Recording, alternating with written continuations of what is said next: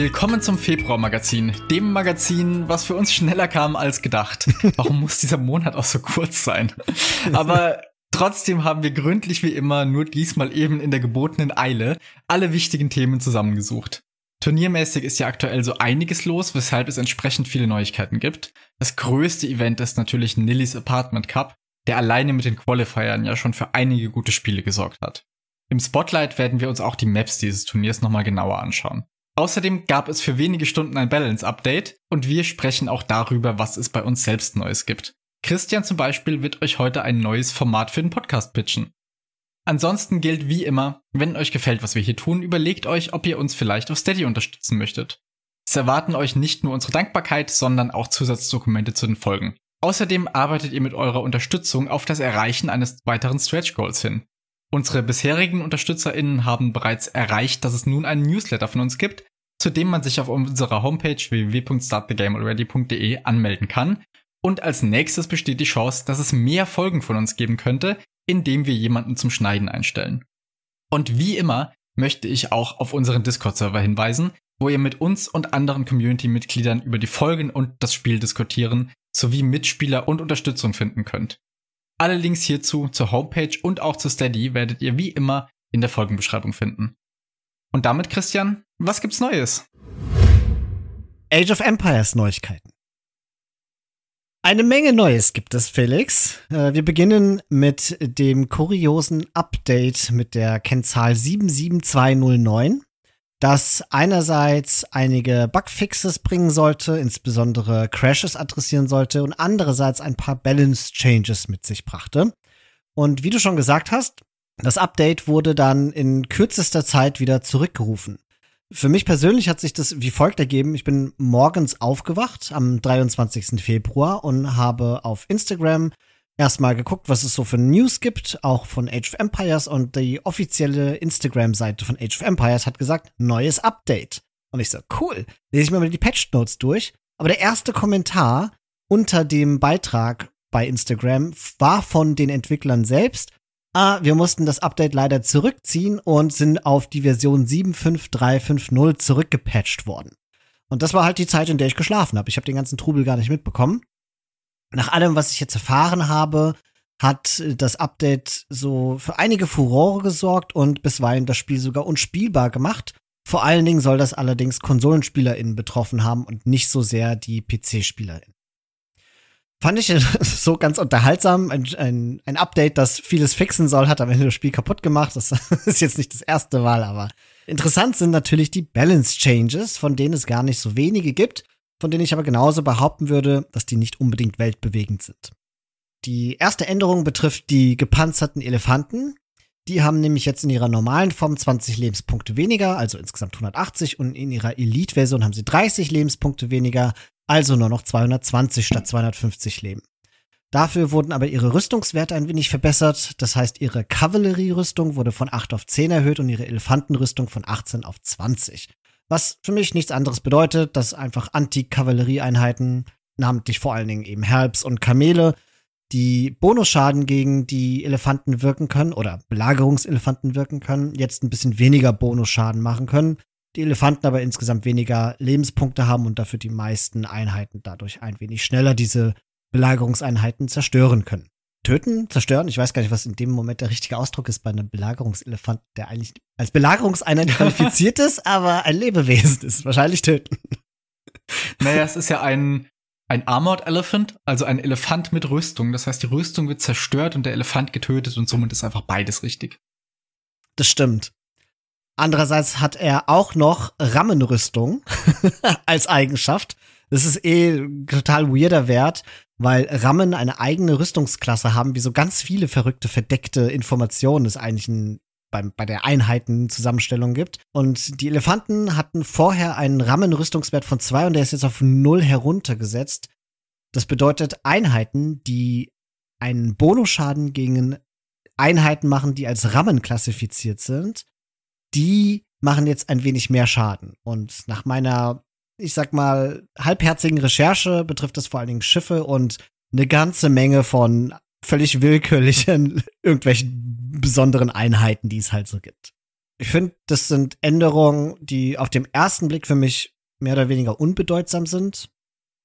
Ich habe den Eindruck, die Idee ist, dass Elefanten ein klein wenig geschwächt werden sollen, weil ich glaube, dass halt dadurch, dass sie weniger Leben haben, sie einfach schneller sterben und auch andere Einheiten als nur Anti-Kavallerie-Einheiten eben schad oder schneller diese Einheiten zerstören können. Und das soll sie mehr in Richtung Belagerungseinheit und weniger in Richtung Elefant bringen, zumindest konzeptuell. Aber ob das wirklich einen Unterschied machen wird, wage ich zu bezweifeln. Ja. Man wird's sehen. Ich glaube, das führt halt ein bisschen dazu, dass es leichter wird, das generell abzuwehren und sie nicht mehr diesen großen Vorteil haben, dass sie im Zweifel auch mal noch was anderes töten können mhm. oder so lange gegen alles aushalten, was jetzt nicht gerade ein Konter gegen Elefanten wäre ansonsten. Aber ich glaube, so richtig viel wird das nicht ausmachen. Ja. Zumindest mal halte ich die Reduktion ihrer Lebenspunkte für deutlich wichtiger als das Erhöhen ihrer Rüstung. Ja. Gut, dann gehen wir weiter zur nächsten Zivilisation beziehungsweise also gepanzerten Elefanten, wissen wir ja, ist ja etwas, was Exklusives für die ganzen neuen Zivilisationen aus dem im übergreifenden indischen Zivilisationspakt, also die Gojara, die Hindustani und die Draviden. Und jetzt kommen wir zu den Böhmern. Bei denen ist nämlich die Erforschung von Hufnize, das ist ja so etwas ähnliches wie das Elite-Upgrade für Bombard Cannons, das ist nun teurer geworden um satte kumulative 200 Ressourcen, Nämlich statt 950 Nahrung und 750 Gold kostet es jetzt 1100 Nahrung und 800 Gold, also 150 Nahrung und 50 Gold mehr. Außerdem ist die Explosionsradius um den geringsten aller möglichen Beträge reduziert worden, nämlich von 0,8 auf 0,7. Macht sie insgesamt ein wenig schwächer. Ich habe keine Ahnung, ob 0,8 auf 0,7 Reduktion ihres Explosionsradiuses wirklich etwas Signifikantes ist? Also bedeutet das, dass jetzt zum Beispiel eine Einheit weniger, wenn ich in so eine Skirm-Masse schieße, dass jetzt eine Einheit weniger sterben wird? Oder bedeutet das nur, dass ich halt etwas schwieriger habe, eine bewegende Einheit zu treffen? Das kann ich überhaupt nicht beurteilen. Ich auch nicht. Also, die, wie du gesagt hast, das ist so eine kleine Maßeinheit.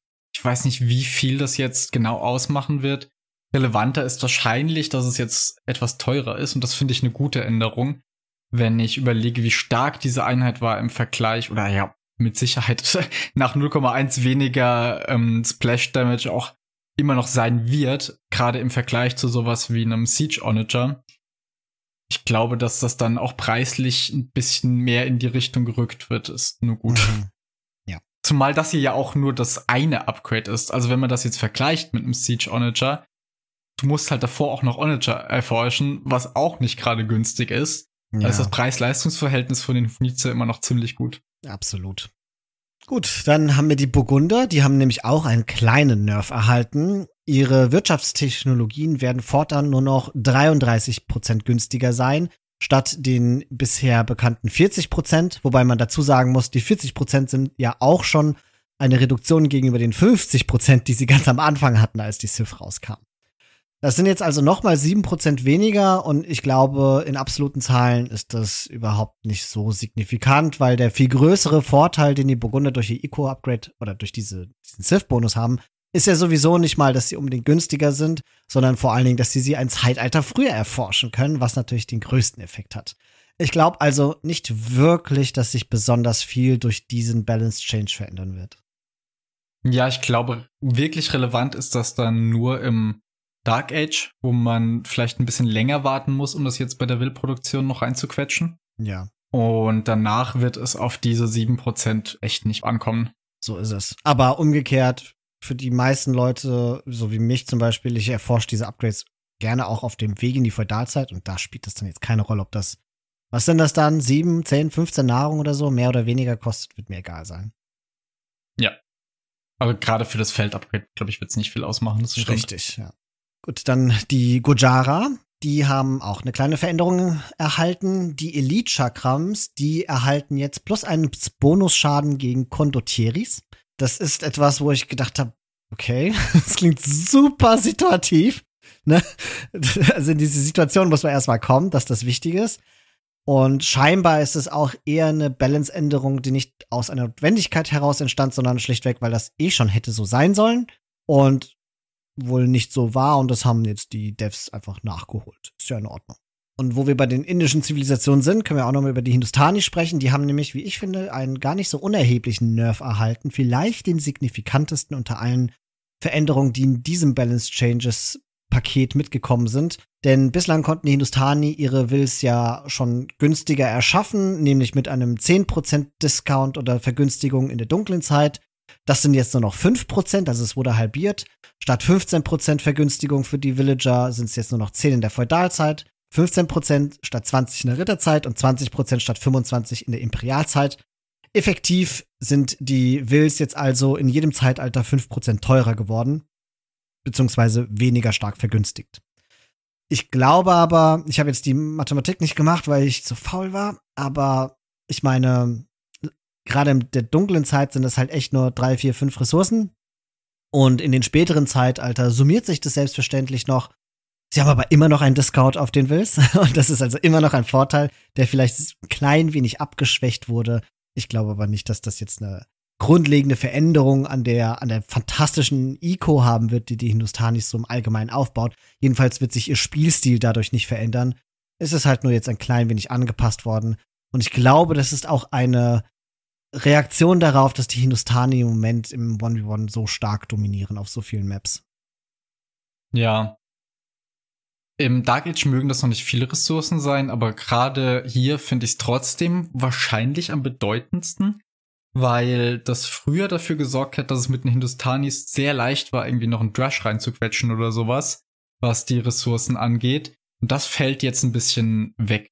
Das finde ich eigentlich nicht schlecht, dass sie neben all ihren guten Late-Game-Optionen da, da auch noch so einen Drush hatten, der einfach begünstigt wurde, war schon sehr stark. Das hat viel dazu beigetragen, dass es so eine starke Sith war. Und dass das jetzt nicht mehr in der Extremität so ist, ist schon eine gute Sache. Aber ist das so wirklich, dass, dass, dass diese, also 5% weniger Vergünstigung jetzt verhindert, dass die, weil wie viel ist das denn? Wenn, also 10% von 50 sind 5 und davon die Hälfte sind zweieinhalb. Das heißt, die Wills kosten jetzt zweieinhalb Nahrung mehr als vorher. Und wird das jetzt dafür sorgen, dass die weniger leichten Drush machen können? Ich finde schon, wenn du überlegst, wenn du oft ins nächste Zeitalter hochklickst, wie häufig du dann gerade Loom erforschst, mhm. nochmal Force droppst und bist dann irgendwie gerade bei 505 Nahrung oder sowas. Und wenn dann ein bisschen was fehlt, dann macht es schon was aus. Und wenn du drushst, bleibst du ja oftmals noch ein bisschen länger in Dark Age. Das heißt, diese Villager sind auch öfter günstiger. Ich glaube, das macht einen Unterschied. Also ich wurde schon von Hindustani gedrushed und die haben Uptimes danach hinbekommen, wo ich gedacht habe, das kenne ich sonst nicht. Und ich habe das bisher immer darauf zurückgeführt. Ja, okay. Na gut, ich meine, wenn wir mal mit zweieinhalb Nahrung rechnen und 20 Wills rechnen, sind wir genau bei 50 Nahrung. Oh, Gott, oh Gott. Es heißt doch immer, man soll keine Mathe auf Streams machen. Und jetzt mache ich Mathe im Podcast, das ist ja noch viel schlimmer. Na, also ungefähr jedenfalls. Und das wiederum ist ja ein Villager, der da gespart wurde. Ja, eben. Und das ist schon einiges. Ich finde, 50 Nahrung im Dark Age haben oder nicht haben, mhm. macht was aus. Und wenn man dann noch drusht, dann ist das halt auch sogar mehr als ein Militia, den man da einfach bekommt. Okay, na, vielleicht habe ich es dann doch unterschätzt. Interessant. Ist auf jeden Fall eine interessante Veränderung und ich glaube, keiner wird da aber schreien, dass das äh, schlimm ist, sondern im Gegensatz, alle werden es gut finden, weil die Hindustani eben so stark sind. Ja. Ich kenne niemanden, der sagt, oh nein, Hindustani, meine Lieblings-Sith, die müssen stark bleiben. so. Jawohl. So, und dann die letzte Balance-Änderung betrifft die Polen. Die haben ja den Sith-Bonus, dass wenn sie eine Farm erschaffen, das um ein Fallwalk herum gebaut wird, sie einen bestimmten Prozentsatz dieser Farm oder der Nahrung dieser Farm direkt erhalten, statt es eben erst mühsam erwirtschaften zu müssen. Und dieser Prozentsatz wurde jetzt ein wenig verringert. Das waren bisher immer 10 Prozent von jeder Farm, die direkt auf die Kasse gut geschrieben wurden. Und es wurde jetzt um 2 Prozent auf 8 Prozent verringert. Klingt für mich auch wie etwas, das den wundervoll starken Boom der Polen adressieren will. Aber ob das so signifikant ist, das kann ich an den Zahlen nicht erkennen. Das wird etwas sein, das sich jetzt im Laufe der nächsten Wochen und vielleicht ja auch bei NAC 4 dann beobachten muss, da die Polen da ja auch gerade auf den geschlossenen Maps durchaus eine Zivilisation der Wahl sind. Ja, ich kann auch noch gar nicht einschätzen, wie viel das letztlich ausmacht. Also pro Fallrock insgesamt dann schon eine gute Summe, gerade mit den späteren Eco-Upgrades. Aber keine Ahnung. Ja. Dafür kann ich jetzt die Mathematik nicht schnell und gut genug machen. Vor allem ändert sich das ja auch durch das Spiel hinweg. Am Anfang ist das nicht so viel, dafür kommt es am Anfang auf jedes bisschen Nahrung an. Später wird sich das mehr auswirken, dann ist die Frage, kommt es darauf noch an? Ja. Wird sich wahrscheinlich, also auch wenn man das jetzt ausrechnen könnte, dadurch kaum sagen lassen, wie extrem das jetzt tatsächlich ist. Hm. Ich hatte ganz am Anfang, als ähm, ich diese Patch Notes gelesen hatte und gemerkt habe, dass sie um 2% reduziert haben, habe ich gedacht, das ist ja ein Witz, 2% ist ja gar nichts. Und habe dann im nächsten Gedanken gedacht, hm, vielleicht hätten sie auch nicht die Prozent reduzieren sollen, sondern die Anzahl an Farms, die das pro Fallback betrifft. Das heißt, sagen, dass nur noch die ersten drei oder vier Farms, die an Fallback gebaut werden, einen Bonus haben? Ja, genau. Boah. Ja, finde ich auch schwer. Ich glaube, das hab wird sehr Ahnung. merkwürdig. Schon, aber also ja, es kommt mir schon sehr stark vor dieser Bonus bisher. Ich habe schon den Eindruck, dass äh, allgemeiner Konsens ist, dass es zu stark ist. Und ich habe, als ich nur 2% Reduktion jetzt gesehen habe, gedacht, das ist jetzt äh, sehr läppisch. Ne? Das ist jetzt nicht so, die wollen da nicht richtig an diese Identität rangehen. Habe überlegt, was man besser machen könnte, statt das. Aber vielleicht ist das gar nicht notwendig. Vielleicht machen diese 2% schon einen gehörigen Unterschied. Das werden wir dann sehen. ja. Wie gesagt, ich glaube, das muss sich beim Spielen zeigen. Da Mhm. Spekulationen bringen jetzt nicht so viel. Dann gibt es zuletzt noch zivilisationsübergreifende Veränderungen und die haben mich ein wenig überrascht, denn sie betreffen Anpassungen bei den Rundungen von Schadensberechnungen, die jetzt gemacht werden. Äh, Was letzten Endes bedeutet, dass einige Bonusschadenskalkulierungen ein klein wenig erhöht wurden. Ne? Also am Ende gab es dann wohl scheinbar irgendwelche halben oder Nachkommastellen, die jetzt anders gerundet werden und zwar in aller Regel nach oben. Das, die meisten Einheiten werden jetzt mehr Bonusschaden machen als vorher. Dazu zählen zum Beispiel Husare, die gegen Mönche kämpfen oder Janitors, die gegen Archer kämpfen. Und in dieser Ling Liste von Einheiten, deren Bonusschaden jetzt anders berechnet wird, da gibt es eine Einheit, die natürlich die einzige ist, die jetzt weniger Bonusschaden machen wird. Und das sind Heavy Cavils gegen Kavallerie. Und äh, also ich weiß das ja das, was nicht. du doch schon seit langem forderst, ja, oder? genau. Mach Kamele noch schwächer. Mann. Ich habe wirklich da gesessen und die ganze Zeit guckt, Kamele, Kamele, Kamele. Bestimmt kommt mir das immer nur so vor, dass Kamele so schwach sind, weil das Spiel das falsch rundet. Und dann lese ich Heavy Camel gegen Kavallerie. Meine Erwartungshaltung ist total hochgeschossen. Und dann Minus. Unfassbar. Tja, aber Heavy Camel, muss man sagen, waren ja auch schon immer stärker im Verhältnis äh, zu Cavalier als normale Kamele, das im Verhältnis zu Knights sind. Das ist stimmt, das stimmt. Ich glaube auch nicht, dass Heavy Camels wirklich verändert werden müssen, so das sind die normalen Kamele. Aber gut, das ist etwas für ein anderes Thema. Vielleicht für ein, eines der zukünftigen Updates. Wer weiß, vielleicht wird es ja schon im nächsten Update gemacht, denn die Devs haben in den Patch Notes dieses Updates auch geschrieben, dass das Team gerade an einem riesengroßen, bisher ungesehen großen Update arbeitet, bei dem es unfassbar viele Balance Changes geben soll und sogar Quality of Life Improvements und noch einiges anderes, das nicht näher beschrieben wurde. Für alle, die nicht wissen, was Quality of Life Improvements sind, das ist ein relativ gängiger Game Design Begriff, mit dem Features gemeint sind, die das Spielerlebnis für uns SpielerInnen in aller Regel durch Vereinfachung verbessern sollen. Um euch ein Beispiel aus Age of Empires nennen, das Auto-Reseeding von Farms, von das mit der Definitive Edition dazugekommen ist, gehört beispielsweise dazu oder für die älteren SpielerInnen unter euch, das Shift-Klicken oder Multi-Queuing ist auch so ein Feature, das erst im Laufe der Zeit hinzugekommen ist. Oder man könnte jetzt ganz aktuell auch als Beispiel anführen, die geteilte Sichtweite in Teamgames. Ne? Das ist ja, würde ich auch so als Quality of Life Improvement Ja. sehen. Wobei das noch an der Grenze ist, weil das ja auch mit Balance Changes mit den Portugiesen einhergegangen ist. Aber naja, ich bin auf jeden Fall sehr neugierig, was die Devs damit meinen, dass noch Quality of Life Features implementiert werden. Das kann ja zwei Ebenen betreffen. Einerseits das Gameplay an sich, ne? also zum Beispiel solche Sachen, wie ich sie eben genannt habe. Es kann aber auch andere Dinge umfassen, wie zum Beispiel so etwas wie das Rematch-Feature, das es jetzt äh, seit relativ neuem gibt, das ja auch eine Form von Quality of Life Improvement ist, damit man nicht ständig in eine neue Lobby beitreten muss. Boah, am Ende ist man nach dem Ranked-Match noch zusammen in der Ranked-Lobby, hä? Was meinst du? Nee, das wäre das wär zu krass. Das kann ich mir nicht vorstellen. Weißt du, was noch krasser wäre? Wenn ich nicht jedes Mal, wenn ich das Spiel starte, die Maus klempen muss, also ans Fenster anheften muss, weil ich zwei Monitore habe. Oh ja, da, oh. Und was wir am Ende bekommen, ist, dass man Mönch auf Autoreliquien sammeln stellen kann. Oha, das fände ich aber nicht gut. Das wäre mir, nein, finde ich nicht in Ordnung. Na gut, so. Äh, in den letzten Sätzen der Patch Notes wurde noch angeteasert, dass es in den kommenden Monaten auch Neuigkeiten zum vermeintlichen Return of Rome DLC geben soll, wobei ja alle Welt noch darüber rätselt, was das bedeutet, ob das einfach nur neue Siths sind, ob es eine Kampagne ist oder ob es ein extra Spielmodus sein wird. Wissen wir nicht, aber wir werden, sobald wir mehr erfahren, hier in diesem Magazin selbstverständlich darüber berichten.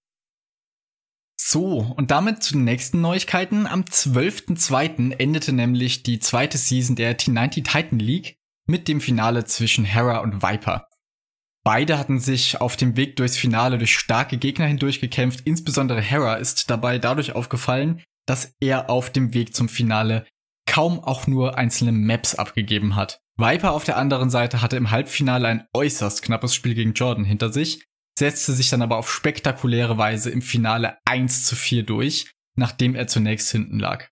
Das Finale ist als Ganzes äußerst sehenswert, denn wie ich finde, wurde da Edge of Empires 2 auf allerhöchstem Niveau gespielt und insbesondere das Spiel auf Arabia hatten sowohl T90 als auch Dave als Caster schon mehrere Male für beide Seiten als beendet erklärt. Den dritten Platz teilen sich Leary und Tato. Wir haben ja schon mal drüber gesprochen. Ich mochte die League sehr dafür, dass es immer was zu schauen gab und ich mochte tatsächlich auch die Map-Auswahl sehr. Ein paar Klassiker, aber auch neue Maps, wie zum Beispiel Shoals, das hier erstmals nicht unter Empire Wars Bedingungen gespielt wurde. Ich habe, glaube ich, das Finale nicht mal live gesehen, wenn ich ehrlich bin. Ich war ja bei dieser ganzen T90s Titans League ein bisschen raus und kann Ihnen gar nicht so richtig erklären, warum obwohl du ja auch schon an anderer Stelle mal erwähnt hattest, dass die Liga eigentlich ziemlich gut ist und interessant läuft. Hm, ich habe mir mehr so diese Underdog-Spiele angeguckt. Viel aus der Golden League übrigens gesehen und weniger aus der Platin League. Vielleicht war das auch der Fehler, dass ich vorher relativ viel geguckt hatte. Aber wenn du sagst, dass es so empfehlenswert ist, werde ich das Finale mal nachholen bei gegebener Zeit. Ja, das lohnt sich auf jeden Fall. Also ich habe da sehr gute Erinnerungen dran. Wie gesagt, vom Score her war es eindeutig, aber nicht von den einzelnen mhm. Spielen her. Und auch Jordans Medieval Brawl läuft nach wie vor weiter. Für alle, die da eine kurze Auffrischung brauchen, was es mit dem Format auf sich hat. Jede Woche spielen die acht Spieler mit der höchsten Wertung auf der 1v1-Ladder gegeneinander in diesem Turnier, um sich durch ihre wöchentlichen Platzierungen für das Finale, das nach fünf solcher kleinen Turniere stattfindet, Plätze zu sichern. Das Turnier wird nun schon in der zweiten Season von Jordan gehostet und diente bei seiner Erschaffung der Wiederbelebung der 1v1-Ladder. Insbesondere der Map-Pool ist besonders ausgewöhnlich.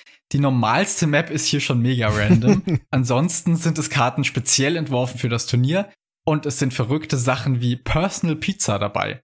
Eine Karte, auf der durch Woodlines eine runde Mitte geschaffen wird, die ihrerseits getreiteilt ist.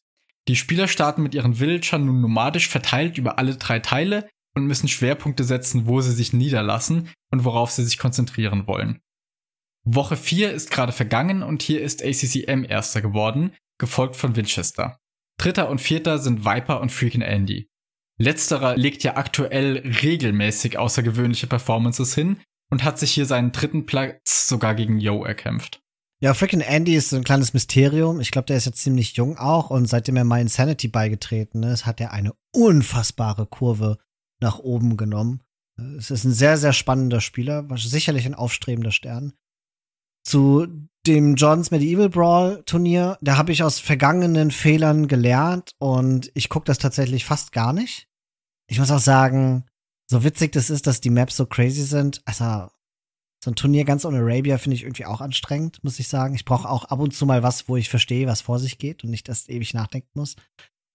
Aber ich habe mir vorgenommen, ich werde mir die Finalrunde angucken. Das Turnier findet ja immer mittwochs statt, nicht wahr? Also jede Woche mittwochs finden die ganzen Spiele statt. Die Leute sammeln ihre Punkte und am Ende gibt es dann die finale Woche. Und diese finale Woche werde ich mir dann angucken zwischen den Leuten, die sich dafür qualifiziert haben, damit ich nicht so abgenutzt bin und einfach schon 50 Mal Personal Pizza gesehen habe. Ja, kann ich verstehen. Personal Pizza ist so ein Ding, das ist zwei, dreimal witzig, wenn man es sieht und dann einfach nur noch mhm. Nervig oder so, möchte ich sagen. Weil es halt so unstrukturiert und sehr viel Glückssache ist, wer jetzt wo sein Town Center baut und wo vielleicht nur ein Lumbercamp. Ja. Ist, äh, ich weiß nicht. Wie gesagt, ist mal witzig zu sehen, aber jetzt, äh, das wird nicht meine Lieblingsmap. Ja. Es kommt auch dazu, dass halt gerade die Qualifier für NAC 4 laufen und die finde ich halt einfach so viel interessanter. Ja, da, also was da geboten wird aktuell. Ich glaube, du hast ja, ich weiß nicht, ob du es im Podcast gesagt hast oder nur mir gegenüber schon mal, man braucht halt einfach sonst auch nichts. Es könnte einfach immer weiter so gehen, das wäre schon mhm. vollkommen okay. Ja. Und wo wir bei NAC sind, können wir doch jetzt mal über den Elefanten im Raum sprechen. Das große Turnier, das jetzt im März stattfinden wird. Und obwohl das erst im März stattfinden wird, ist bereits im Februar NAC 4 in aller Munde. Denn die Qualifier haben stattgefunden, über die werden wir gleich noch ein bisschen sprechen. Zuvor sprechen wir mal über eine Neuigkeit, die Nili erst vor kurzem der Öffentlichkeit präsentiert hat. Denn er hat uns darüber informiert, dass der Price Pool, der eigentlich bei 100.000 Dollar angesetzt war, für NAC 4 nun um die Hälfte reduziert werden musste. Denn in letzter Sekunde sind einige wichtige Sponsoren für das Turnier abgesprungen. Die Gründe dafür sind für uns unklar. Nili meinte, er wird wahrscheinlich nach dem Turnier mal in die Analyse gehen und überlegen, woran das gelegen haben könnte. Auf jeden Fall gab es jetzt eine mangelnde Finanzierung. Ich glaube, Nili hat in seinem Video auch angegeben, dass für dieses Turnier ungefähr 250.000 Dollar an Insgesamtkosten also inklusive äh, Buchungen und Flüge und Essen und alles, was drum und dran ist, eben mit den 100.000 Dollar Price Pool angesetzt waren das Ganze jetzt ohne Sponsor nicht mehr zu stemmen ist. Und dann haben sie überlegt, wo sie halt Gelder einsparen können. Selbstverständlich ist der Price Pool natürlich etwas, wo das geht. 50.000 Dollar als Preisgeld sind jetzt auch nicht gerade wenig. Ich glaube, der Elfplatzierte würde 11.000 Dollar einheimsen. Das ist auch eine ganze Menge Geld. Es geht dabei selbstverständlich auch ums Prestige und wir haben in den vergangenen Jahren ja gemerkt, dass jedes Turnier bemüht ist, so ein bisschen neue Superlative zu schaffen und vorangegangene Turniere irgendwie zu toppen. Mit der Red Bull gesponserten Empire Wars Turnieren ist das Ganze ja ein wenig ausgeartet, was es für einzelne Personen als Organisatoren, wie zum Beispiel Nili oder T90 oder Dave und Memp, das sehr viel schwerer macht, da immer noch eins drauflegen zu können. Und womit man selbstverständlich groß punkten kann, sind große Pricepool-Gelder. Aber ich glaube nicht, dass das für uns als Zuschauer in, in irgendeiner Form einen großen Unterschied machen wird. Nili hat zwar erwähnt, dass auch in Sachen Produktionskosten Einsparungen getroffen werden müssen. Das heißt, einige Features äh, für uns dann nicht zu sehen wer sein werden, die eigentlich angedacht waren. Aber wie so oft, wenn wir gar nicht wissen, was da gekommen wäre, können wir es auch schlecht vermessen. Insofern macht es uns wahrscheinlich nicht viel aus. Außerdem hat man bereits in der jetzigen Produktionsqualität von den Qualifiern eigentlich gemerkt, dass sich da sehr viel getan hat und alles sehr gut laufen wird. Es wird nach wie vor einen Observer geben mit Wodka bei dem Turnier. Und vielleicht von Vorteil für Nili, das Ganze ist ja als LAN-Offline-Event geplant. Es soll alles auch authentisch wirken. Das heißt, du brauchst nicht diese spektakulären Kamerafahrten mit irgendwelchen Kränen und den ganzen Kram. Insofern sind wahrscheinlich Zuschauer in genau da abgeholt, wo sie abgeholt werden wollen auf einer LAN-Party, die vor Ort stattfinden wird. Und ähm, jetzt können wir kurz darüber diskutieren, was für Age of Empires, für das Franchise oder für uns auch als ZuschauerInnen eigentlich diese Price Pool-Reduktion bedeutet.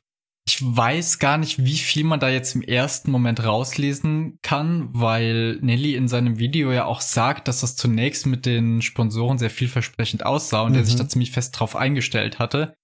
Und er, ja, wie du auch schon gesagt hast, noch meinte, er wird da im Nachhinein sich nochmal Gedanken drüber machen, was da schief lief. Dann erst wird sich wahrscheinlich zeigen, ob das jetzt eine Sache ist, die an dem Spiel, an dem Franchise liegt, dass die potenziellen Sponsoren da einfach nicht das Potenzial drin sehen. Oder vielleicht auch in der Art, wie Nilly das Event verkauft hat, wo er dann sagt, ich habe hier was so dargestellt, dass das unattraktiv war. Insofern weiß ich nicht, wie mhm. viel man da jetzt insgesamt rauslesen kann. Ja, ich vermute ehrlicherweise, dass das Dinge sind, die nicht transparent gemacht werden, weil es dafür vielleicht ja. auch nicht eine Notwendigkeit gibt. Ich würde mal annehmen, dass das Franchise an sich nicht das Problem hat, dass es keine großen Sponsoren anziehen kann, sonst wär, würde es nicht äh, das sechste Event von Red Bull geben. Ehrlicherweise ist es müßig darüber zu spekulieren, was da vorgefallen ist. Mein Eindruck war aus dem Video, dass Nili halt einfach große Vorsätze hatte und mit vielem schon fest gerechnet hatte und darin jetzt enttäuscht war. Und ich glaube, dieses Video ist für ihn viel emotionaler als für alle anderen Menschen, weil er halt da einfach schon sehr viel Arbeit reingesteckt hat, das Ganze zu organisieren. Und wenn das wegfällt und wenn deine Fantasie von diesem Event und was man alles machen kann und wie man das noch verbessern kann, dann plötzlich doch wieder reduziert werden muss, dann ist das eine herbe Enttäuschung. Aber ich, wie gesagt, ich bin sehr zuversichtlich, dass das ein super Turnier sein wird. Und ich glaube auch, nach allem, was ich bisher gesehen habe, dass wenn man mal N4C, also das Age of Empires 4 Turnier als Standard nehmen würde, dass dieser Standard mindestens erreicht wird. Ja.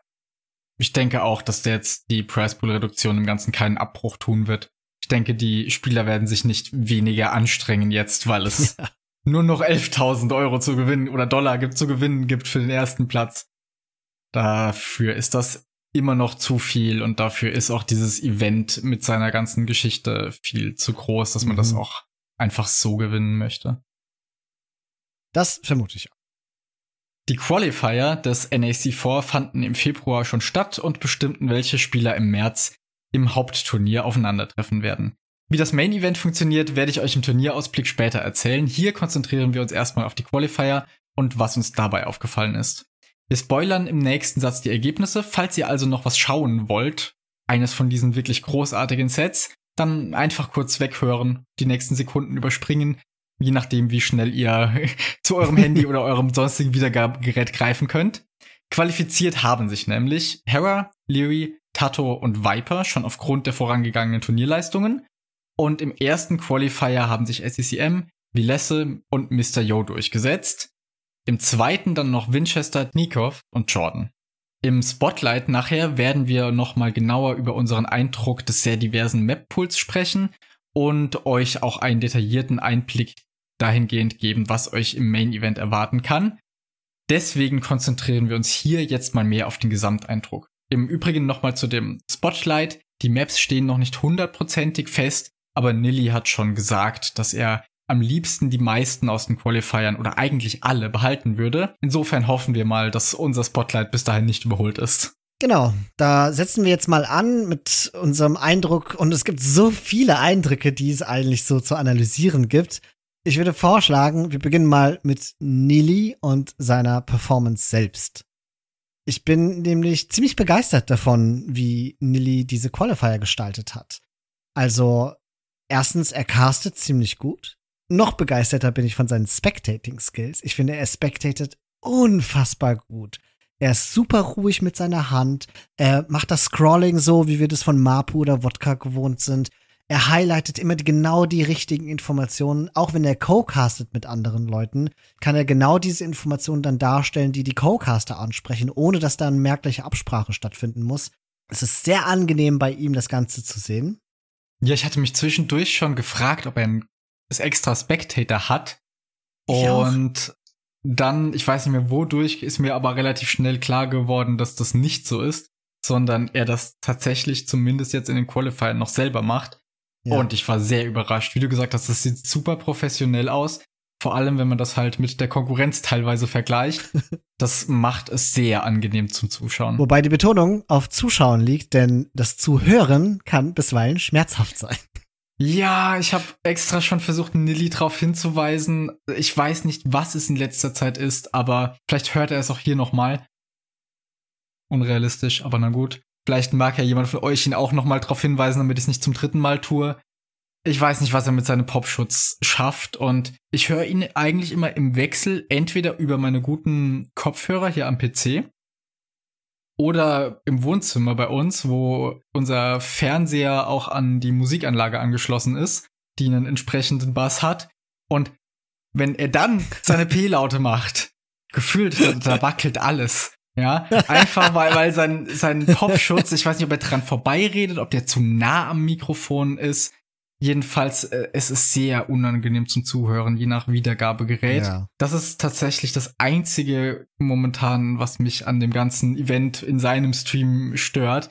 Ansonsten, wie du gesagt hast, super angenehme Erfahrung zum Zuschauen. also, ihr müsst Nili tatsächlich nicht Bescheid geben. Nili ist sich dessen extrem bewusst. Äh, jeden Tag wird ihm das mehrfach, ganz oft eigentlich gesagt, fast dauerhaft. Nicht oft genug offenkundig. Das kann doch nicht sein, dass er das nicht wegbekommt aber ich habe ihn doch gesehen in seinem Stream, wie er zwischen zwei Spielen versucht hat, das Ganze zu fixen und hat sich sogar eine Anleitung rausgesucht im Internet, wie der Popschutz richtig dran gemacht werden muss und hat das live gezeigt. Das hat halt einfach trotzdem nichts gebracht. Oh. Ich weiß nicht, woran das liegt, ob der Löcher in diesem Netz vom Popschutz hat oder keine Ahnung was. Ist es jedenfalls äh, mal schlimmer und mal weniger schlimm. Und wenn meine Ohren es nicht aushalten, dann wechsle ich im schlimmsten Fall zu Dave rüber. Und Dave ist halt einfach immer noch mindestens genauso gut, muss man einfach dazu sagen. Er ist als Spectator ein bisschen anstrengend, weil er halt ab und zu in alte T9-Team-Manieren abdriftet und dann halt auch gerne mal fünf Minuten lang zeigt, wie ein Kamel einen Villager anglotzt, während das Kamel auf Stand Ground steht. Was immer kurz unterhaltsam ist, aber wenn es zu lange geht, verpasst man halt auch gerne was vom Spiel. Mhm. Aber ich muss trotzdem sagen, Dave ist einfach als Entertainer geboren. Der Typ ist so witzig. Der ist so unfassbar unterhaltsam und insbesondere in Momenten, wo eigentlich Langeweile herrscht oder der Stream droht, so in der Langeweile zu versacken. Ich weiß nicht, ob du es mitbekommen hattest, aber es gab ja das große Slam-Drama. Slam konnte in seinem zweiten Qualifier leider nicht weiterspielen. Er wurde disqualifiziert, nachdem er in seinem Set nach dem ersten Spiel, glaube ich, ein, ein Power Outage hatte. Das heißt, bei ihm in der Region ist der Strom ausgefallen und er konnte schlichtweg nicht spielen ohne Strom.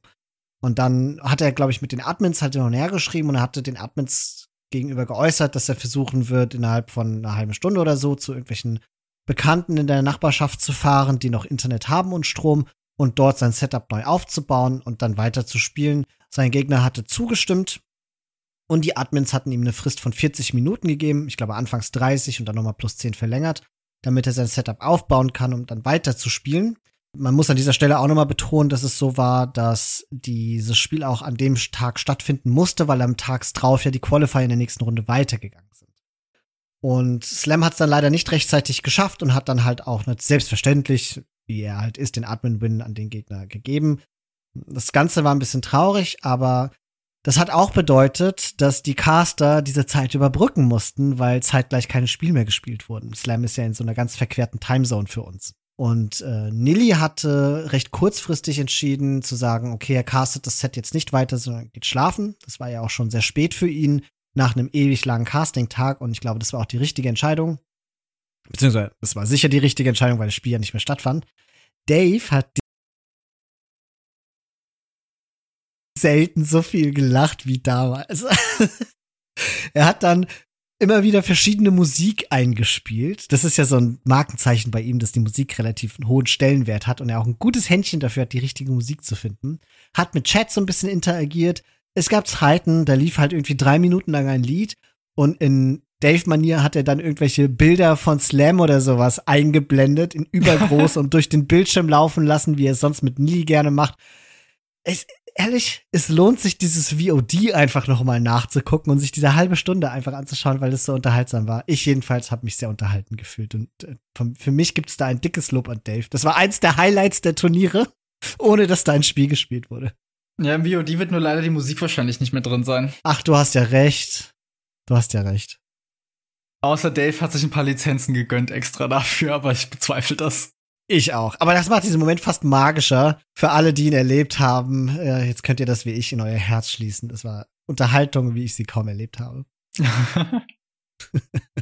ja, da habe ich ja eine Neuigkeit auch schon direkt erzählt, nämlich dass Slam halt disqualifiziert wurde, leider. Eine andere Unterbrechung oder ein anderes Aussteigen aus den Qualifiern betrifft ja den Spieler Dark, der schon im ersten Qualifier dann, ich glaube in der mittleren Runde oder so, einen Rückzug angetreten hatte, hat nämlich Nilly mitgeteilt, dass er nicht weiter an den Qualifiern teilnehmen wird und hat deswegen Doubt den Admin-Win gegeben. Und ist dann auch aus der zweiten Qualifier-Runde gar nicht erst angetreten oder rausgestrichen worden. Und das lag schlichtweg daran, in der Begründung von Dark, dass er sich auf Age of Empires 4 und das Turnier, das dort läuft, nämlich die Golden League, konzentrieren möchte. Und jetzt stellt sich die Frage, das ist jetzt absolute Spekulation, aber es würde zeitlich hinhauen, ob das nicht mit der Information von Nilly zusammenfällt, als Nilly den Spielern, nämlich ich glaube, eine Woche oder zwei vor uns mitgeteilt hat, dass der Preispool reduziert wird. Und ob das nicht ausschlaggebend dafür war, dass er gesagt hat, gut, dann konzentriere ich mich jetzt mehr auf die Golden League. Weiß ich nicht. Ich weiß ja, nicht, ob das, nicht ja, dass jemand ist, der wahrscheinlich sowieso jetzt in NAC keine Aussicht drauf gehabt hätte, sonderlich weit zu kommen und unabhängig von dem Preispool in Age of Empires 4 sich mehr Chancen erhofft. Ja, das glaube ich auch. Dadurch, dass es so wenige Spots gab für NAC, also ja insgesamt nur sechs Stück, die über die Qualifier erlangt werden und halt die ganzen Pros da mitkämpfen, er im ersten Qualifier ja auch gegen Dowd hätte spielen müssen, wo seine Chancen ja nicht besonders hoch sind. Im zweiten Qualifier wären ja auch andere sehr namhafte Spieler gestoßen. Ist das so eine Sache? Aber man muss auch dazu sagen, es gibt ja durch Nili initiiert eine Spendensammlung für einen Prize Pool für die Qualifier, wo die besten Leute im Qualifier auch noch mal ein Prize Pool unter sich aushandeln dürfen. Und das sind ja schon mittlerweile ein paar tausend Dollar, die da zusammengekommen sind. Insofern, ich weiß jetzt nicht, ob Dark sich nicht auch da hätte zumindest einen Teil des Pools sichern können und finde deswegen die Entscheidung, da zurückzutreten, mit der Begründung, sich auf Age of Empires 4 konzentrieren zu wollen, ziemlich beachtlich. Ja. Vielleicht gibt's da irgendwas, was wir noch gar nicht wissen mit Age of Empires mhm. 4, dass Microsoft nochmal versucht, da durchzustarten und wieder mehr draus zu machen. Weil wir haben es ja gemerkt, die letzten Monate, wir gucken ja zumindest für den Turnierausblick immer mal noch, was sich in Age of Empires 4 tut. Und es hat sich nicht viel getan. Überhaupt nichts. Also, ist nichts. also ich habe jedenfalls keine Ankündigung gesehen. Ja, deswegen vielleicht gibt es da Vorhaben, von denen wir noch nichts wissen, das nochmal zu ändern. Das wird sich dann die nächsten Monate zeigen. Ja. Ansonsten von den Spielen her finde ich diese Qualifier so unterhaltsam wie schon lange kein Turnier mehr. Ich hatte, glaube ich, irgendwann mal, unabhängig vom Podcast, mal zu dir gesagt, für mich reichen selbst die Qualifier, ich bräuchte nicht mal mehr ein Main-Event. Das hier hat so viel Spaß gemacht, dass ich mich einfach immer unterhalten gefühlt hatte. Ich konnte jedes Set gucken, jedes beliebige Set gucken und wusste, dass es spannende Matchups werden. Und ich habe mal überlegt, woran das für mich liegen kann und bin jetzt zu zwei Faktoren gekommen. Erstens der Map Pool, ich finde ihn gut, gerade zum Beispiel auch im Vergleich zu Jordans Medieval Brawl. Es gibt Arabia-Karten, es gibt neue Karten und es gibt Karten, die geschlossen sind, aber die vielleicht noch so einen kleinen Twist haben. Und das ist für mich eine sehr angenehme Mischung. Mein Eindruck ist auch, dass alle Karten gespielt werden. Und mein Eindruck ist auch, dass es genug Varianz in der Spielweise gibt und auch Spielstile sich immer vermehrt mehr abzeichnen können. Mit ein paar wenigen Ausnahmen. Ich habe zum Beispiel bei Doubt das Gefühl gehabt, größtenteils in dem Turnier, dass er jetzt nicht irgendwie besondere Spielstile hatte, so einfach nur grundstabil war. Aber ich finde, man kann, konnte sehr viel herauslesen und auch sehr viel Unerwartetes erleben. Das ist das eine. Und das andere ist, ich glaube, Nili hat mit den Qualifiern für mich persönlich wohlgemerkt, den Sweet Spot getroffen in Sachen zeitlicher Abfolge und Spannung innerhalb der Spiele. Dass die Qualifier innerhalb einer Woche stattfinden, dass für die Qualifier nicht so unendlich viele Leute zugelassen werden, sondern genug dafür, dass du mehr oder weniger realistische Chancen hast, auch alles mitzuerleben und dadurch von einzelnen Spielern auch so einen Verlauf durch die einzelnen Runde des Qualifiers miterlebst und die dadurch besser kennenlernst. Und dann alles am Wochenende kulminiert in den spannenderen Spielen dann, wo es dann wirklich ums Eingemachte gibt.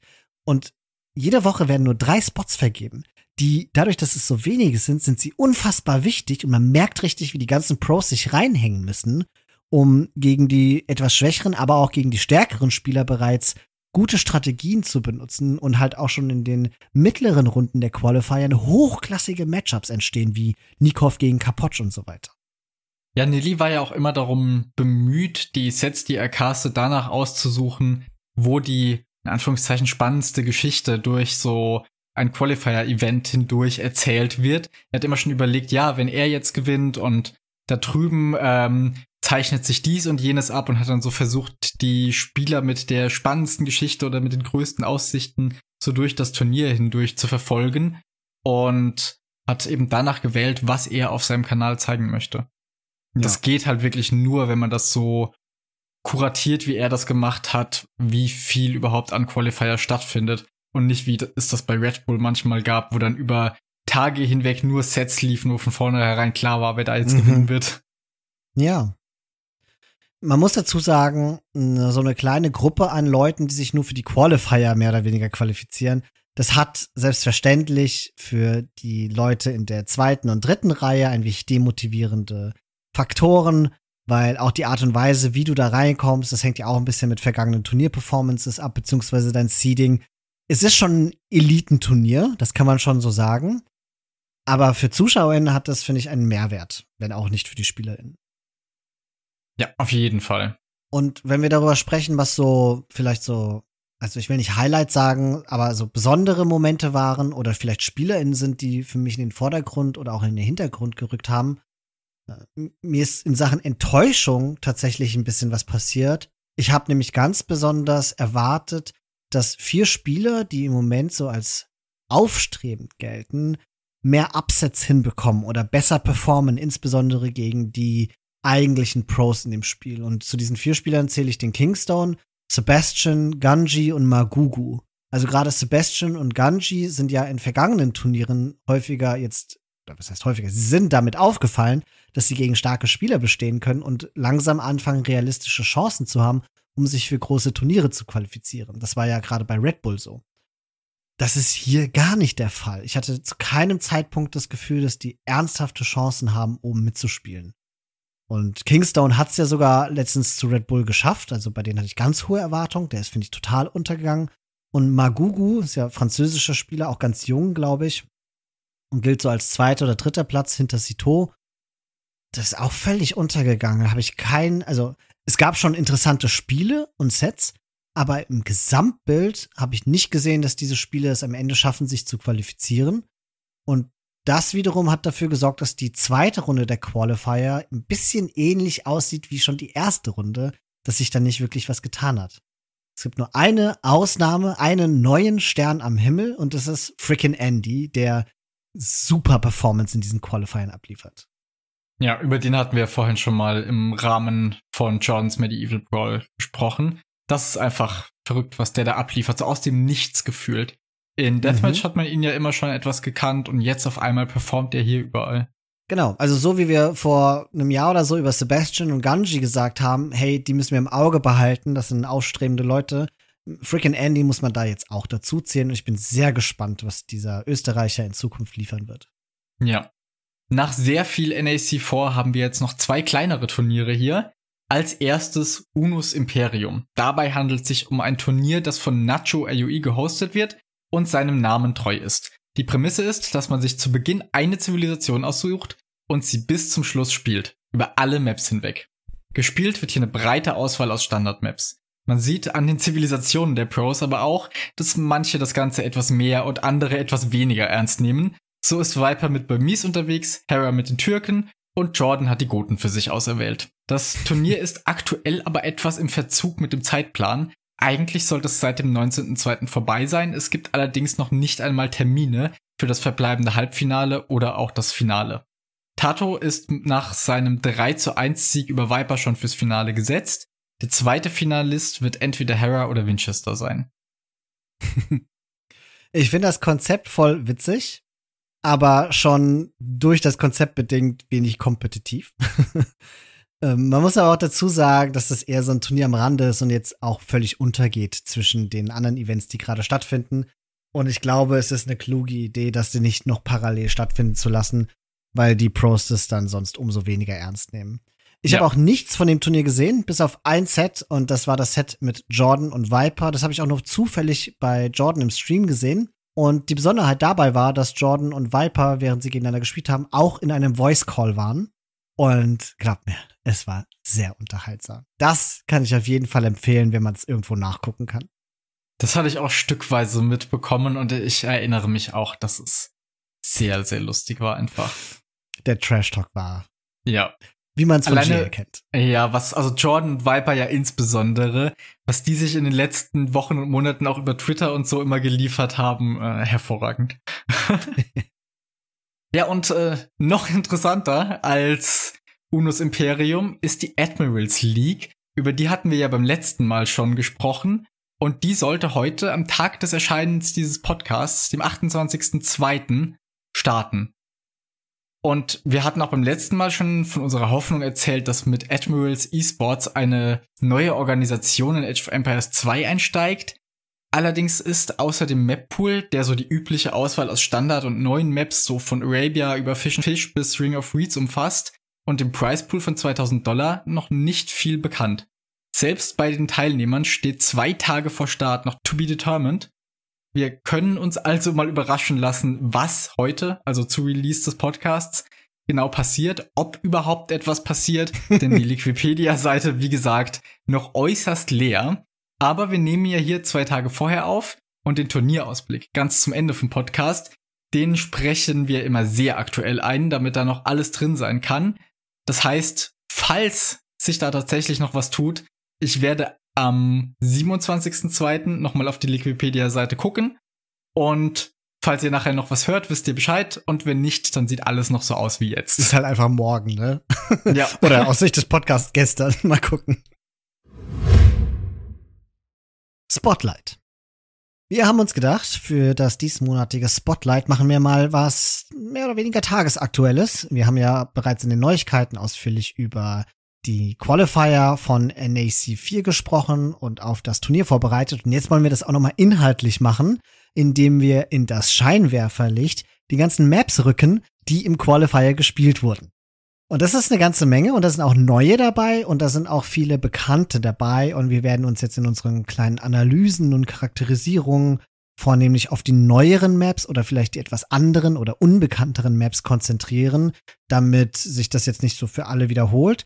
Und unser Ziel ist es, dabei Eindrücke aus den Qualifiern auch zu besprechen, aber gleichzeitig auch ein wenig darauf vorzubereiten, was euch im Main Event erwarten könnte. Ja, und dann würde ich sagen, steigen wir direkt ein in das, was wir da vor uns haben. Viele von den Maps haben wir die vergangenen Tage und Wochen in den Qualifiern schon betrachten dürfen. Nilly hatte ja vor einer Weile auch extra ein paar Showmatches gemacht, um die Maps auszuprobieren, zu entscheiden, was er übernehmen möchte und was nicht. Und übrig geblieben sind die folgenden. Wir gehen die jetzt mal einzeln durch. Manche werden wir ausführlicher betrachten. Sowas wie Arabia erwähnen wir, dass es auch dabei ist. Zum Anfang hätten wir da African Reed Beds. Christian, hast du die Map schon mal im Spiel gesehen? Ich muss sagen, ich erinnere mich gerade an kein Match darauf und sie erinnert mich an, an ganz diverse Maps. Da, die, die hat so Elemente von einigem. Es gibt im Großen und Ganzen eine relativ offene Map, wo die Town Center nicht weit voneinander entfernt sind. Die sind relativ mittig. Jeder hat hinter sich einen Teich. Mhm.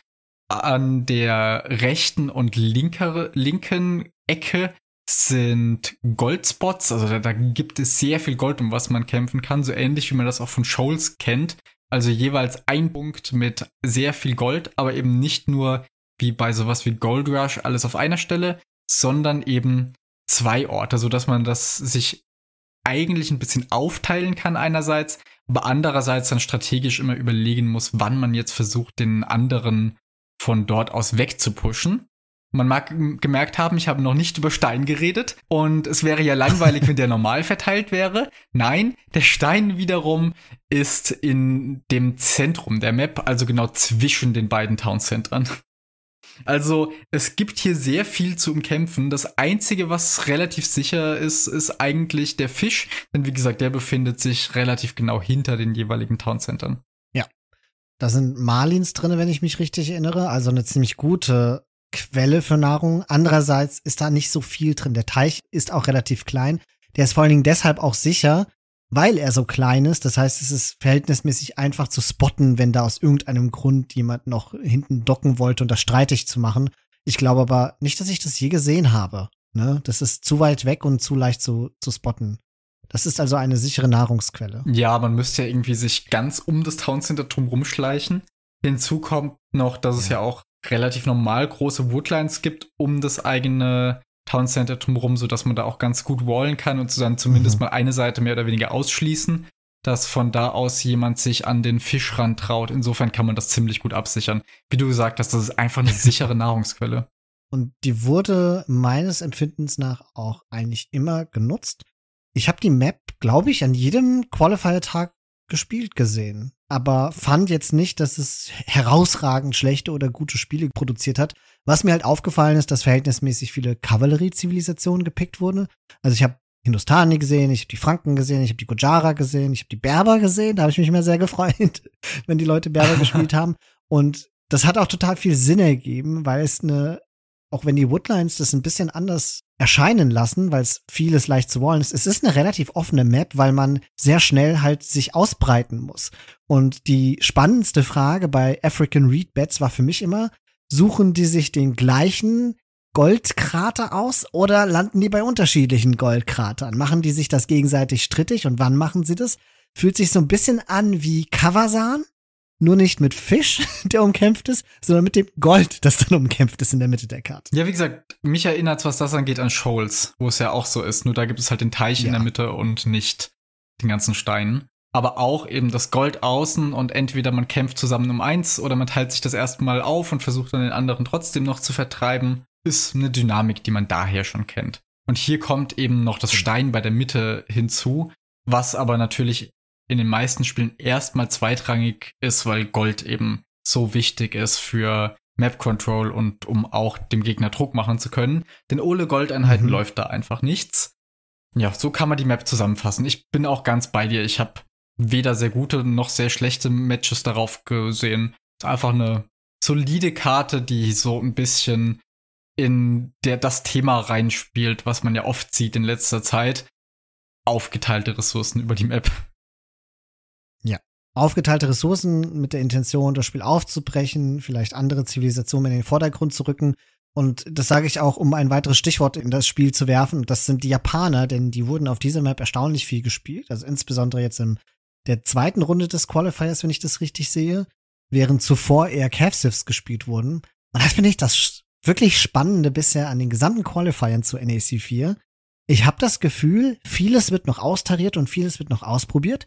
Und ungewohnt für Turniere, die Japaner sind auf dieser und auf ganz vielen anderen Maps gehören zu den besten Zivilisationen. Das sieht man auch nicht so häufig, ist aber dadurch begründet, dass halt Milizsoldaten beziehungsweise Man at Arms dann eine verstärkte Rolle in diesem Turnier zu spielen scheinen. Ja, einerseits das, weil man oft recht nah am Gegner ist oder zumindest weiß, wo sich der befindet. Und andererseits aber auch, weil es ein paar Maps gibt, wo Holz zunächst mal knapp ist oder wo Fisch eine gute Nahrungseinkunft ist. Und all das sind ja Faktoren, die den Japanern sehr in die Hände spielen und ihnen große Vorteile bieten. Ja. Ich denke, dann können wir weitergehen. Also die nächste Map, alphabetisch geordnet, wäre Arabia. Da müssen wir ehrlicherweise nicht viel zu sagen. Es ist auch keine besondere Version von Arabia, nach dem, was ich gesehen habe. Das heißt, wir können die Standardmeter auch hier erwarten. Spannender ist es dann mit Dry Graveyards, so heißt die Map. Das ist eine besondere Version dieser Map, die ich sowieso noch nicht wirklich kannte, aber Wikipedia hat mir verraten, dass es eine Version ist ohne Teiche. Die normalerweise gibt es dann eben welche auf der normalen Graveyards Map. Deswegen heißt die auch trockene Graveyards Map. Und es ist eine insgesamt sehr offene Map. Ich finde, sie spielt sich ähnlich zu Arabia. Und gedacht ist es, glaube ich, von den Pros hier vor allen Dingen echt den Gegner zu überraschen. Ich habe kein besonderes Muster darin erkannt, welche Sifs gepickt wurden. Vielleicht mit der Tendenz wieder zu ein bisschen mehr Cav-Sifs, weil die Woodlines so klein sind und dadurch das Wallen einfach noch schwieriger ist als auf dem Standard Arabia. Aber ich habe hier auch Archer-Sifs gleichermaßen gesehen und habe mich immer gefreut, wenn die Map gespielt wurde. Ist auch eine, die viel gepickt wird. Ja, Graveyards ist ja schon uralte Maps, die Originalvariante. Ich habe gesehen auf Wikipedia, seit 2001 gibt's die schon und die tauchte immer mal wieder Boah. in Turnieren auf. Ich habe die schon ein paar Mal gesehen. Und ich muss aber ehrlich sagen, jetzt Dry Graveyards, ich wusste nicht, dass es davor Teiche gab auf der Map. Also für mich sieht die genauso aus wie schon immer. Und es ist ja. einfach eine bisschen aggressivere Arabia-Variante mit aber bemerkenswert viel Gold und Stein. Also es gibt einfach sehr viele mhm. Zusatzressourcen hier, um die man kämpfen kann. Und durch die ganze Offenheit sorgt das aber auch dafür, dass die Ressourcen zu keinen so, ich sag mal, langweiligen Spielen führen, wo einfach jeder ständig genug von allem hat, sondern eher dafür, dass man immer wieder einen Gegner sucht und dann an einer neuen Ressource findet und sich dann einfach sehr über die Map ausbreitet, um sehr früh schon, das hatte ich in einem Spiel von Jordan gesehen, ganze Kanten von der Map für sich abzusichern und sagen, so, das ist mein Gold für später. Ich glaube, es gibt so unterschiedliche Ansätze bei diesem Spiel, was sich auch darin widerspiegelt, welche Sifs gepickt werden. Ich glaube, das ist auch so eine Map, die einen guten Kontrast zu vielen anderen Maps in diesem Map-Pool geben. Denn mein Eindruck ist, dass es schon viele Maps gibt, bei denen ganz klar eine, zwei, drei, vier Zivilisationen einfach präferiert werden von den Pros. Und dann brauchst du halt ein paar Maps, wo du flexibler bist, wo du auch deine anderen Zivilisationen, ohne groß nachdenken zu müssen, halt spielen kannst und eine Chance hast. Und das ist dann halt vornehmlich Arabia und auch Dry Graveyards. Ja. Aber wie gesagt, ich mag die Map sehr gern. Ich sehe es gern, wenn die gepickt wird, mhm. weil das einfach was ist, wo man so die Muster kennt gewissermaßen. Das ist keine so super ausgefallene Map und trotzdem eine, die Spiele produziert, wenn man sie jetzt nicht jeden Tag auf Arabia sieht. Ja. Insofern verständlich, dass es sie schon über 20 Jahre lang gibt und sie immer noch gespielt wird. Als nächstes hätten wir Enclosed dabei. Das kennen wir ja alle. Ist ja, ich glaube, seit es Empire Wars und Red Bull Events gibt, gibt es auch Enclosed. Und ich mag sie jetzt nicht so besonders, aber sie hat auch das ein oder andere gute Spiel hervorgebracht. Ich denke, da muss man nicht so viel zu sagen und wir haben sie auch schon an anderer Gelegenheit mal besprochen. Insofern gehen wir mal zu Fortified Clearing über.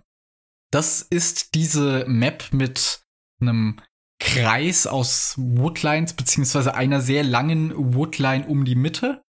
Außerhalb gibt es einfach normales Terrain mit ein paar kleineren Woodlines noch, ein paar wenigen Zusatzressourcen.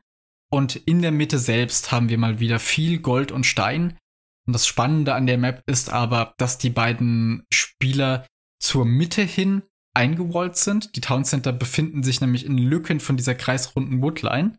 Und nach außen hin ist man anders als so sonst, wenn man es mit Stonewalls startet, einfach offen. Das heißt, die, man kann entweder versuchen, sich schnell die Mitte zu sichern oder aber dem Gegner von außen auf die Nerven zu gehen, weil er da ja offen ist. Und man muss dazu sagen, in dieser Variante von Fortified Clearing, die in Nillys Apartment Cup gespielt wird, ist es sogar so, dass man sich nicht außen bis zum Maprand hin wallen kann, sondern da ist ganz zum Schluss nochmal so ein, zwei Felder Terrain, auf dem man einfach nicht bauen kann. Das heißt, wenn man hier zumachen will, muss man ganz ressourcenaufwendig hinter der eigenen Base komplett abschließen und kann eben nicht bis zum Maprand wallen. Das sorgt dafür, dass man das hier noch gerade außenrum ein bisschen aggressiver spielen kann. Und ich habe auch schon das ein oder andere Spiel gesehen, wo eine Seite sich entschieden hat, Fast Castle zu gehen und dann mit einer Burg die Mitte abzusichern und währenddessen aber komplett aus der eigenen Base vertrieben wurde, so dass die Stonewalls zur Mitte hin dann auf einmal in die andere Richtung geschützt haben, weil der Gegner schon die eigene Base komplett eingenommen hatte. Ja. Also ich habe ganz oft den Spielverlauf gesehen, dass die Leute geguckt haben, ob da jetzt ein Gegner versucht, hinten zu scouten oder nicht. Und sobald sie auch nur den Hauch einer Ahnung hatten, dass jemand von außen kommen möchte, wird eigentlich hinten alles zugemauert. Und was mir auch aufgefallen ist, dass im Grunde jedes Haus, das gebaut wird, schon Teil einer hinteren Wall ist. Ne? Ja. Und die meisten Gebäude werden irgendwie als Teil dieser hinteren Wall gebaut, dass das vorne sieht dann so witzig aus auf der Minimap, weil vorne ist es dieses kantige von der Steinmauer und hinten ist es dann meist so ein halbrundes Mauerstück. Mhm. Was immer, finde ich, sehr gut in das Bild von dieser runden Woodline in der Mitte halt Ja, und äh, was du noch nicht erwähnt hattest, ist, dass in der Mitte, es ist ja nicht nur das Gold und das Stein, sondern das sind auch alle Reliquien, was dem Ganzen so ein Semi-Arena-Vibe gibt, aber hinten halt offen. Ja, und da weiß ich noch gar nicht, ob ich das so gut finde, dass in den Spielen, wo sich eine Seite entscheidet, außenrum zu gehen und die andere durch die Mitte, derjenige, der sich für die Mitte entscheidet, nicht nur das komplette Gold, sondern auch noch die Reliquien kriegt. Ja, was ich halt gesehen habe, ist, ich weiß, ich versagt jetzt wieder mein Gedächtnis natürlich. Ich kann jetzt nicht mehr sagen, welche Spiele es waren, aber es war gestern, das heißt, es war der zweite Tag in den zweiten Qualifiern. Und da gab es ein fantastisches Spiel. Und da hatte jemand die Mitte aufgegeben und sich außen ausgebreitet. Und der Gegner hatte dann alle Reliquien. Und später dann im Late Game hat er aber alle Reliquien zurückbekommen. Ne? Und sich die Mitte wieder zurückgekämpft.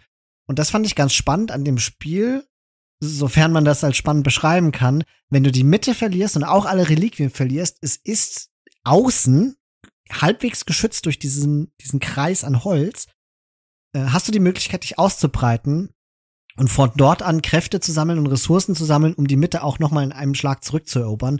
Anders als bei Arena, wo du ja in deine Ecke gepfercht werden kannst, wenn du keine Kontrolle über die Mitte hast. Und insofern ist es eine interessantere Dynamik die hat meines Gefühls nach aber einen großen Nachteil. Und zwar dauern die Spiele dadurch sehr lange. Ja.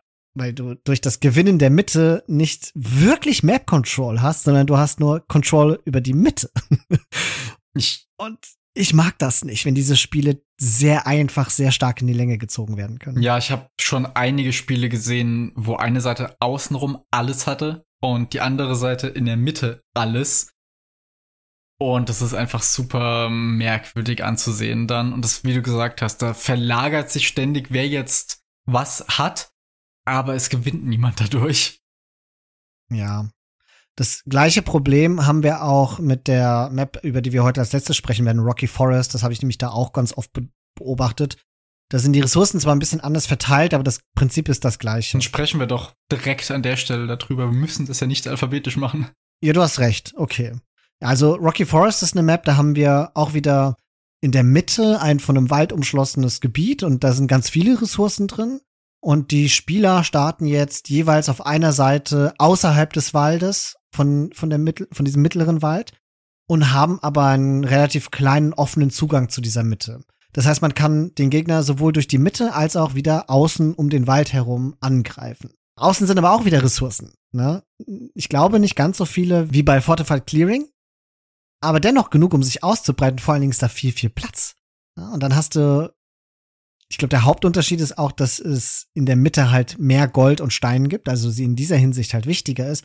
Aber dafür sind außen auch Reliquien, die man sich holen kann. Anders als bei Fortified Clearing ist also jemand, der die Mitte hat, nicht automatisch auch im Besitz der Reliquien, sondern das ist eher die Person, die von außen halt sich ausbreitet. Und ich habe hier den Eindruck, dass es ein bisschen mehr umkämpft ist, weil man mehr in die Mitte drängt als bei der anderen Map, wenn ich das jetzt richtig zusammenbringe.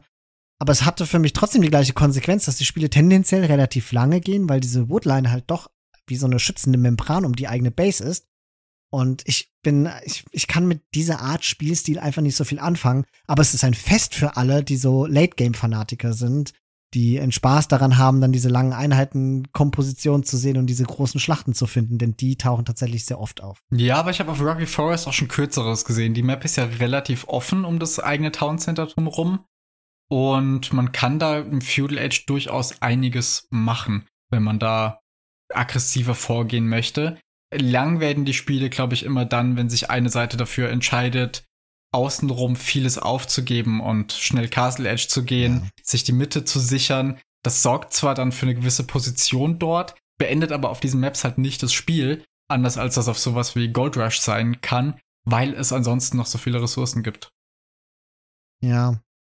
Ich habe auch korrigiere mich, wenn ich falsch bin, aber ich meine, ich hätte auch gesehen, dass es viele Versuche gab, dass dieses Spiel relativ schnell aggressiv gespielt wird. Also ich habe da sehr viel Mongolen im Kopf. Aber ich hatte nicht den Eindruck, dass es dann tatsächlich auch dazu geführt hat, dass das Spiel schnell vorbei war. Nur, dass es einfach aggressiver eröffnet wird als die, als Fortified Clearing. Ich weiß es nicht. Vielleicht habe ich es auch ein wenig äh, falsch in Erinnerung. Ich muss auch zugeben, dass ich bei sowohl bei Fortified Clearing als auch bei Rocky Forest immer so ein wenig abgeschaltet habe und es nur noch so halb verfolgt hatte. Kann ich dir nicht verdenken. Das letzte Spiel, was ich gesehen hatte darauf, war gerade vorhin Classic Pro gegen Miguel. Und das war relativ schnell vorbei. Ich glaube, am Anfang vom Castle Age eigentlich schon. Oh, okay. Naja, also auf jeden Fall ist es eine Map, die ich vorher überhaupt nicht kannte. Und ich hatte am Anfang, als ich diese verhältnismäßig dünne Woodline gesehen hatte, noch gedacht, das endet so ein bisschen wie bei, ich glaube, es war die 90s Titans League. Da gab es auch eine Map, wo man dann angefangen hatte, die Woodline von dem Gegner zu towern damit der von dem Holz weggedrängt wird, bevor man sich so durchschlagen konnte. Nur, dass es hier halt offen ist. Aber der Witz ist, es gibt halt genug anderes Holz, das hinten in deiner Base ist, sodass du überhaupt nicht, also wenn du möchtest, kannst du auch nach außen hin ausweichen. Da hast du nur das Problem, dass der Gegner da halt rankommt, weil du ja nicht hinten gewallt bist. Das ist ja kein Fortified Clearing. Ja. Die nächste Map, die dabei ist, ist bekannt. Frigid Lake kennt man schon aus Red Bull. Das ist das, wo man ums Town Center direkt drumherum nichts bauen und dementsprechend nicht farmen kann. Und auch in der Mitte gibt es nochmal einen Teich, wo man um Fisch kämpfen kann und über vieles auch drüber laufen. Ich glaube, da müssen wir jetzt auch nicht genauer drüber sprechen. Ich kann nur mal noch kurz meine Meinung dazu abgeben. Ich mag die Map nicht sonderlich. Die Spiele darauf sehen sehr oft sehr ähnlich aus, finde ich. Ja, es werden auch gefühlt immer Perser, Litauer, Japaner gepickt und das war's. Khmer nicht zu vergessen. Frage ist nur, benutzen sie Japaner hier? Ah ja, stimmt, Khmer werden gepickt wegen den, Fa ja, ja, klar. Aber die, ich habe oft das Gefühl, hier werden Japaner verhältnismäßig wenig gespielt, weil sie einfach noch auf anderen Maps genauso, also noch besser sind. Ne? Aber es ist schon ganz klarer Trend bei diesen Hybrid-Maps zu diesen Passives zu vermerken. Ja. Ja, dann Golden Lakes. Das ist auch eine spannende Map. Das ist irgendwie eine Mischung aus Four Lakes und Golden Pit. Und zwar insofern als wie bei Four Lakes halt in den vier Ecken der Karte viel, viel Fisch ist, der auch umkämpft wird. Und gleichzeitig ist in der Mitte der Karte, so wie bei Golden Pit, ein Krater, in dem mehr oder weniger alles Gold der Map zu finden ist. Und das ganze Gold in der Mitte, in diesem Krater, ist aber gebaut auf einem Terrain, das so brüchig aussieht und das hat den Effekt, dass die Gebäude, die auf diesem Terrain stehen, weniger Leben haben bzw. schneller kaputt gehen. Was dazu führt, dass die Mitte schwieriger zu halten sein soll. Ich muss aber sagen, ich habe jetzt öfter gesehen, dass die Leute auch Schwierigkeiten hatten, überhaupt Gebäude hinzuplatzieren, außer Mining Camps, weil das Gold so dicht aneinander steht. Und es ist eine wilde Map, sag ich mal weil du gleichzeitig den Fisch umkämpfst, gleichzeitig in die Mitte gehen musst und ich finde Golden Pit und Four Lakes sind so Maps, die von ihrem Spielstil her irgendwie in unterschiedliche Richtungen trennen. Das eine nach außen, das andere in die Mitte ja. und hier hast du halt beides. Ist sehr faszinierend für mich. Ja, hier wird meistens erst, oder was heißt meistens im Grunde immer, zuerst um die Seen gekämpft, um eben eine stabile Nahrungswirtschaft aufzubauen. Und das ergibt ja natürlich auch insofern Sinn, dass die einem dann die Kraft gibt, direkt die Mitte für sich zu entscheiden. Und diese Dynamik sorgt dafür, dass auch hier wieder Japaner eine sehr starke Zivilisation sind, weil die guten Fischerschiffe für außenrum und die starke Holzwirtschaft einfach dazu führen, dass man Teiche gewinnen kann und gleichzeitig, wenn man sie dann gewonnen hat, sehr viel Nahrung bekommt und damit wiederum kann man, auch wenn die Einheiten, die die Japaner jetzt zu bieten haben, nicht so super stark sind, einfach durch die starke Wirtschaft die Mitte erobern. Ah, ich meine, vielleicht liegt es jetzt auch an den Spielen, die ich gesehen habe. Ich habe tatsächlich Japaner hier gar nicht so oft gesehen. Ich habe hier aber alles Mögliche gesehen. Cavsivs und Italiener und keine Ahnung was. Und fand das mega spannend.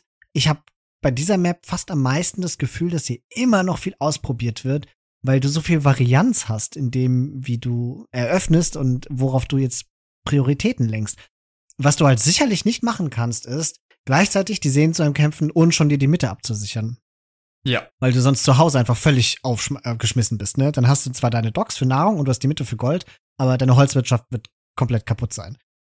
Ja, und äh, es, es, ich weiß nicht, ich hatte noch nicht so viele Spiele darauf gesehen. Ich glaube auch ehrlicherweise keins mit Japanern. Aber es ist total naheliegend, warum man hier Japaner wählen sollte, ne? Das verstehe ich. Also in den letzten fünf Spielen auf der Map wurde dreimal Japaner gespielt. Oha, okay. Na gut, aber ja. Heute habe ich auch noch nicht so viel gesehen. Vielleicht ähm, war das. Ja, also Nikov hat heute gegen freaking Andy verloren darauf und Andy hat Japaner gespielt. Und ah, das ja. Set hat aber Nikov gewonnen und dann hat Nikov sich für das Spiel danach gegen Kaposch gedacht, so, jetzt spiele ich Japaner und hat sie dann selbst genommen. Okay. Dann, wenn wir schon bei goldenen Maps sind, kommt als nächstes Golden Swamp und das ist eine Map, die ich nicht so toll finde. Ein bisschen aus ähnlichen Gründen, wie warum du Frigid Lake nicht so toll findest. Es ist vom Konzept her jetzt auch relativ ähnlich mit einem Unterschied. Bei Golden Swamp ist ja, deswegen kommt dieser Name Golden mit ins Spiel. In der Mitte von dem See, wo der ganze Fisch drin ist, ist halt der große, ist diese große Insel mit ganz viel Gold. Und die wird, je länger das Spiel geht, umso wichtiger. Das heißt, es ist ganz, ganz wichtig, noch viel wichtiger als bei Frigid Lake, halt eben die Kontrolle über das Wasser zu haben, um langfristig gesehen die Kontrolle über das Gold zu haben. Und das wiederum macht für mich die Map relativ eindimensional. Und daher habe ich nicht so viel Spaß mit der. Ja, Golden Swamp erinnere ich mich noch, war auch schon ein paar Mal im 1v1-Map-Pool und das ist immer eine sehr merkwürdige Map. Aber ich finde, die kann gute Spiele hervorbringen. Anders als Frigid Lake. Mag sein. Ich habe beides nicht so oft gesehen, dass ich das jetzt großartig beurteilen könnte. so, und jetzt kommen wir zu den Hippo-Maps. Wir sind ja hier immer noch in einem Turnier von Nilly. Und diesmal, wenn es schon eigene Maps dafür gibt, gibt es Maps, die on-brand sind. Das heißt, wir sehen da Nilpferde im Hintergrund und die erste davon ist Hippo Arena. Und das ist eine Arena-Version, in der die Woodline außenrum, für die man Arena ja kennt, diese gewaltige Woodline, sehr viel kleiner ist, weil in der Mitte Platz gebraucht wurde für den Hippokopf, der da durch das Terrain dargestellt wird. Das Ganze sorgt aber auch dafür, dass die Basen immer ganz in den Kartenecken sind, also in der linken und rechten Ecke und dadurch die Entfernung zwischen denen sehr groß ist. Und diese bisschen größere Entfernung zwischen den Basen sorgt dafür, dass das auf einmal Strategien, die auf der normalen Arena-Variante ziemlich etabliert sind, mehr oder weniger ausschaltet, weil die Distanz für einen Castle Drop und die Zeit, die damit einhergeht, bis die Villager ankommen, so groß ist, dass es sich einfach nicht mehr lohnt. Da verliert man das ganze Momentum, wenn man erst ganz darüber rennen muss. Dafür wird hier, wie man das auch von der normalen Arena-Variante kennt, im Grunde ständig um Reliquien gekämpft. Und bemerkenswert auch noch hierbei, dass es viel mehr und auch verteiltere Ressourcen bei der Mitte gibt, weil sie eben größer ist. Das heißt, es lohnt sich viel mehr, um das, was zwischen den eingezäunten Gebieten liegt, zu kämpfen. Und auf der anderen Seite wird das auch alleine deswegen mehr getan, weil seltener eine Seite durch einen Castle Drop direkt eingesperrt ist. Ja. Wieder eine Map, ist halt Arena, das interessiert mich jetzt nicht so sehr. Aber was ich gesehen habe, waren Türken, auch mit Castle Drop, wenn ich mich richtig erinnere. Ich habe Briten gesehen, ich habe Burgunder gesehen, ich habe Khmer viel gesehen. Äh, war es Frickin' Andy oder war das Running? Ich kann es mir nie merken. Einer von den beiden kann diese 23 Pop plus 0 Fast Castle Bild oder wo man sofort drei TCs baut und sowas so perfekt. Also Boomen ist hier ein bisschen mehr als auf normalem Arena, ist mein Eindruck, weil es halt schwieriger ist, in die IQ reinzukommen. Ja. Aber es ist halt irgendwie, also ich habe jetzt nicht so den wahnsinnig großen Unterschied zu normalen Arena-Spielen. Als Laie, wohlgemerkt, festgestellt. Find's aber auch gut, ne? Also letzten Endes ist das Standard-Arena mit ein bisschen mehr Platz. Ja, so kann man das ganz gut festhalten. Und es ist halt, also auch wenn die Woodline kleiner ist, ist es immer noch so viel, dass es hier nie am Holz scheitern wird. Es ist immer noch viel. Ja, genau. Also interessanter finde ich dann die zweite Hippo-Map, das ist Hippopotamus. Die Minimap von Hippopotamus sieht aus wie das Gesicht eines Nilpferds, wobei die Konturen durch einen dünnen Streifen seichten Gewässers mit ganz viel Schorfisch erstellt werden. Die beiden Ohren oben haben ein bisschen Tiefseefisch und werden daher auch ganz gerne mal gedockt. Und die Augen von dem Nilpferd, die sind äh, jeweils ein kreisrunder Wald.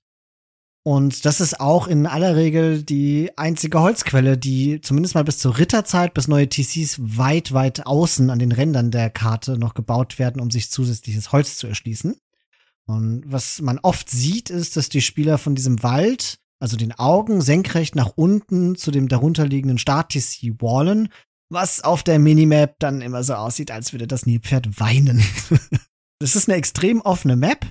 Die Startressourcen sind von Anfang an mehr oder weniger umkämpft. Also gerade da, wo das TC ist, ist einfach gähnende Leere, bis auf das da Ressourcen sind. Mit Wallen ist wirklich schwer. Die einzige vernünftige Wallmöglichkeit ist, wie gesagt, von dem Wald nach unten zum eigenen TC. Alles andere wird von Beginn an umkämpft. Ab und zu sieht man Türme. Es wird gewillfightet. Man muss herausfinden, ob der Gegner dockt oder nicht. Das ist relativ wichtig. Und ich habe jetzt ganz viele Spiele gesehen, die wo einfach im Feudal Age Full Scorn gespielt wird, weil man nicht in der Lage ist, das eigene Gold zu nehmen, aber trotzdem Armee produzieren muss. Ich finde es eine unterhaltsame Karte. Mir macht das Spaß. Ich glaube auch, dass es noch etwa also gehört zu diesen Karten, die noch nicht so richtig austariert sind. Und hab hier alles möglich gesehen. Von Maliern über Berber, über Traviden, über sogar Azteken wurden hier, glaube ich, gespielt. Also einiges, worauf wir uns freuen dürfen. Ja. Berber hoch im Kurs, einfach um mit Wildchen rüber zu rennen, Woodlines einzuwallen, Türme überall platzieren. Mhm. Verrückte Map. Aber ich sehe sie sehr gerne eine schöne Abwechslung, gerade zwischen den anderen Maps, wo wir jetzt schon erwähnt haben, die sich oftmals ein bisschen hinziehen. Da ist gut, sowas mhm. dazwischen zu haben. Auch noch dabei und altbekannt Kawasan mit der kleinen Veränderung, dass sie nicht mehr ganz so einseitig ist, indem alle Reliquien bei der Mitte sind, bei den Bären, wie man das ja sonst kennt, sondern auf dieser Variante sind die Reliquien ein bisschen verteilt außenrum. Ansonsten altbekanntes Kawasan, zwei Teiche in der Mitte dazwischen, ein Berg mit Bären drauf. Die nächste Map in unserer Auflistung wäre Morass. Das ist die Map, wo in der Mitte ein, so ein, wie so ein Dschungelgebiet, so ein Sumpfgebiet ist. Und da ist also einiges an Holz, aber um dieses Holz herum überall so ganz viel Schorfisch verteilt, wo man dann mit seinen Villagern hingeht und Mühlen baut und das ist ganz stark umkämpft. Da wird im Dark Age und im Feudal Age werden da Milizsoldaten ohne Ende gebaut. Ich habe Spiele von Jordan gesehen, in denen er so viele Milizsoldaten gebaut hat. Es war mit eins der coolsten Spiele, die, glaube ich, auf Mars gespielt wurden, wo sein Gegner, das war Mr. Yo, genau, das war im ersten Qualifier, ganz zum Schluss. Da hat Yo hier Kumanen gespielt und wollte ein zweites TC bauen und Jordan hat das gespottet mit seinen Milizsoldaten, die er alle im Dark Age gebaut hat und dann auch noch im Feudal Age zu Man at Arms gebracht hatte. Und Jordan hat so unfassbar aggressiv gespielt, er hätte das Spiel da fast entscheiden können, aber war dann am Ende doch nicht stark, also nicht, Hera hatte gesagt, ihm hat der Killerinstinkt gefehlt. Er hat es nicht durchgezogen und Yo konnte dann doch sein TC noch bauen. Und diese Map ist so stark umkämpft von Minute eins an, dass es ein Fest ist für alle, die chaotische und nicht Metaspiele mögen. Ja, also Morass wird immer verrückt. Und was ich hier an Longswords und, und Man at Arms gesehen habe, ist schön, mhm. dass die Militia Line hier einen Einsatzbereich gefunden hat. Und ich glaube auch, dass die Japaner sind für diese Map halt, glaube ich, also S-Tier mit weitem Abstand, weil die einfach alles mitbringen, um auf dieser Map stark zu sein. Und ich glaube, auf zweiten Platz sehe ich immer Bulgaren gepickt. Das, also ganz oft haben wir hier das Matchup Japaner-Bulgaren oder Japaner gegen X oder Bulgaren gegen X, je nachdem, ob die Japaner woanders gepickt werden oder nicht. Ja. Als nächstes haben wir eine Map, die auch bekannt ist durch Empire Wars und mittlerweile auch so öfter gespielt wird. Northern Isles, die Inselvariante, wo man sehr dicht beieinander ist, mit einem Transportschiff startet und wo es in der Mitte nochmal eine Insel mit Stein und Gold gibt und die berühmt berüchtigt ist für Landings. Sehr, sehr viele Landings und gar nicht mal so oft, wie man das von den anderen Inselmaps kennt, mit ganzen Gebäuden und Villagern, sondern hier auch sehr gerne einfach nur mit kleinen Archer-Gruppen mit dem Transportschiff. Einfach weil die Distanz so klein ist und man sowieso immer mit einem gegnerischen Landing rechnet, weil einfach jeder auf dieser Map landet. Dadurch ergibt es gar nicht so viel Sinn, die Rekrutierungsgebäude auf der anderen Seite zu bauen, denn man braucht früher oder später auch Einheiten daheim, um sich zu verteidigen. Äh, das war das erste Spiel, das ich heute gesehen habe, nachdem ich heimkam. Das war Doubt gegen Mihai. Und wenn ich es jetzt nicht durcheinander würfel, aber ich glaube, das war dieses Matchup und da hat Mihai gegen Doubt auf Northern Isles einen Premel Drush gemacht. es war mit mäßigem Erfolg. Aber es geht und das ist ja auch schon schön. Ja, ich weiß auch nicht, ob man da wirklich noch von Landing sprechen kann, wenn die Distanz zwischen den Inseln so gering ist, dass man da halt gefühlt eine Brücke hinbauen könnte. Das ist mehr so ein kleines Übersetzen. Was meinst du, wäre TC-Drop hier ein Ding? Persian Douche auf Northern Isles? Also, wenn ich spielen würde, würde ich garantiert GTC-Drop werden. das stimmt. Ich glaub's nicht, nein. Ich glaube, die Pros sind viel zu gut darin, das zu. Also allein schon deshalb nicht, weil du mehr als fünf Wills rüberschiffen willst. Und dann musst du. Ja, stimmt. Du musst halt zweimal fahren oder dreimal. Ja. Andererseits, du kannst halt auch locker gell, in zwei Touren die Wills rüberschiffen, weil es halt drei Sekunden dauert. Ich glaube es trotzdem nicht. Die Pros sind zu gut darin, das zu verteidigen. Ja, das stimmt schon. Und zu guter Letzt Outcrop. Die Map, ich muss immer dran denken, die Steplancer wieder in gemacht hat. Auf der Map hatte ja damals Tato gegen Louis gewonnen mit Steplancern. Genau, also Outcrop sieht von der Minimap her aus so ein bisschen wie so ein invertiertes Akropolis, nur dass man nicht auf Bergen startet, sondern zwischen den Bergen, also anders als bei Akropolis. Und anders als bei Akropolis sind es überhaupt keine Berge, sondern es sind Täler. Und in diesen Tälern befinden sich beiderseits der beiden Spielern die ganzen Ressourcen, die umkämpft werden. So, die, ähm, die taktischen Überlegungen dabei sind, wann geht man nach draußen, meistens ums zweite TC zu bauen, nämlich um die Ressourcen außen zu erschließen und auch da wieder wo geht man hin? Geht man auf die gleiche Seite wie der Gegner oder geht man auf die andere Seite als der Gegner? Wenn man auf die gleiche Seite geht wie der Gegner, um sich das Gold und das Stein zu erschließen, dann werden da umso schneller auch Imperialzeiten gesehen, um dann das gegnerische Castle wegzutrappen oder sich Map Control zu bringen. Aber ich habe ehrlicherweise jetzt auch einige Spiele gesehen, wo einfach beide Seiten gleichermaßen umkämpft werden. Es ist eine super, super komplexe Map, bei der ich sicher weiß, dass ich völlig überfordert wäre, weil ich das Gefühl habe, es müssen sehr, sehr viele Entscheidungen in sehr kurzer Zeit getroffen werden und das Scouting hier das A und O ist, um herauszufinden, was der Gegner genau macht. Hinzu kommt, dass die Spots, wo die TCs spawnen, also oberhalb, in dieser Zwischenebene, diesen umgeben von ganz, ganz viel Wald, so dass es relativ leicht ist, sich da zu wallen und deswegen Early Aggressions gar nicht so einfach sind. Ne? Also deswegen, ich weiß noch nicht genau, was ich von dieser Map halte. Ich weiß aber, dass ich den Anfang vom Castle Age immer am allerspannendsten finde und in der Imperialzeit sehe, wie das Spiel zunehmend außer Kontrolle gerät, weil ein Spieler versucht dann die, was weiß ich, untere Hälfte in dem Tal einzunehmen, um da seine Ressourcen zu sammeln. Der andere macht es auf der oberen Hälfte und dann kommt es zu so einem kleinen ausgeglichenen Verhältnis. Aber ach, ich weiß auch nicht. Ich wäre so überfordert mit dieser Map, Felix. Das, das ist kein Spaß. Ja, hier passiert wirklich immer sehr viel gleichzeitig. Gerade später, wenn dann überall irgendwelche Raids sind und auf allen Seiten stehen irgendwelche Town Center, mhm. deine Farm-Eco ist aber trotzdem noch daheim. Verrückt. Aber ich mag die Map tatsächlich. Ja, es macht wahnsinnigen Spaß, sie zu gucken.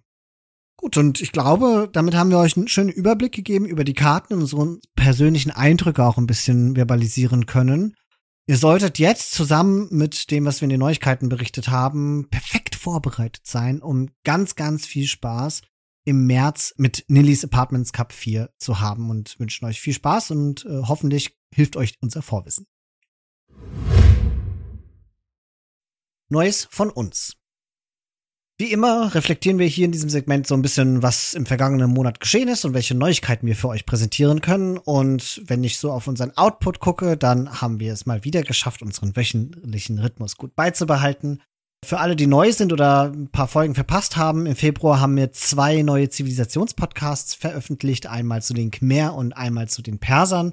Beides Podcasts, die ich sehr unterhaltsam fand, gerade im Gespräch mit dir. Und dann haben wir auch noch den zweiten Teil der Geschichtsbuchreihe veröffentlicht. Und ich kann euch auch schon sagen, den dritten Teil habe ich bereits aufgezeichnet. Der wird jetzt im kommenden Monat erscheinen, sobald das gut in unseren Zeitslot passt. Außerdem haben wir, wie wir es jetzt jeden Monat machen, ungefähr Mitte des Monats auch den zweiten von unseren Newslettern veröffentlicht in der Februarausgabe. Wer Lust hat, sich für den Newsletter anzumelden, kann das auch noch immer tun und sich die alten Newsletter auch auf unserer Homepage im Archiv durchlesen. Da gibt es dann oben auf unserer Homepage einmal den Menüpunkt Newsletter. Wenn ihr da drauf geht, findet ihr erstens die Anmeldung dafür und zweitens die vergangenen Newsletter, um ein bisschen zu stöbern, was wir euch so zu berichten haben.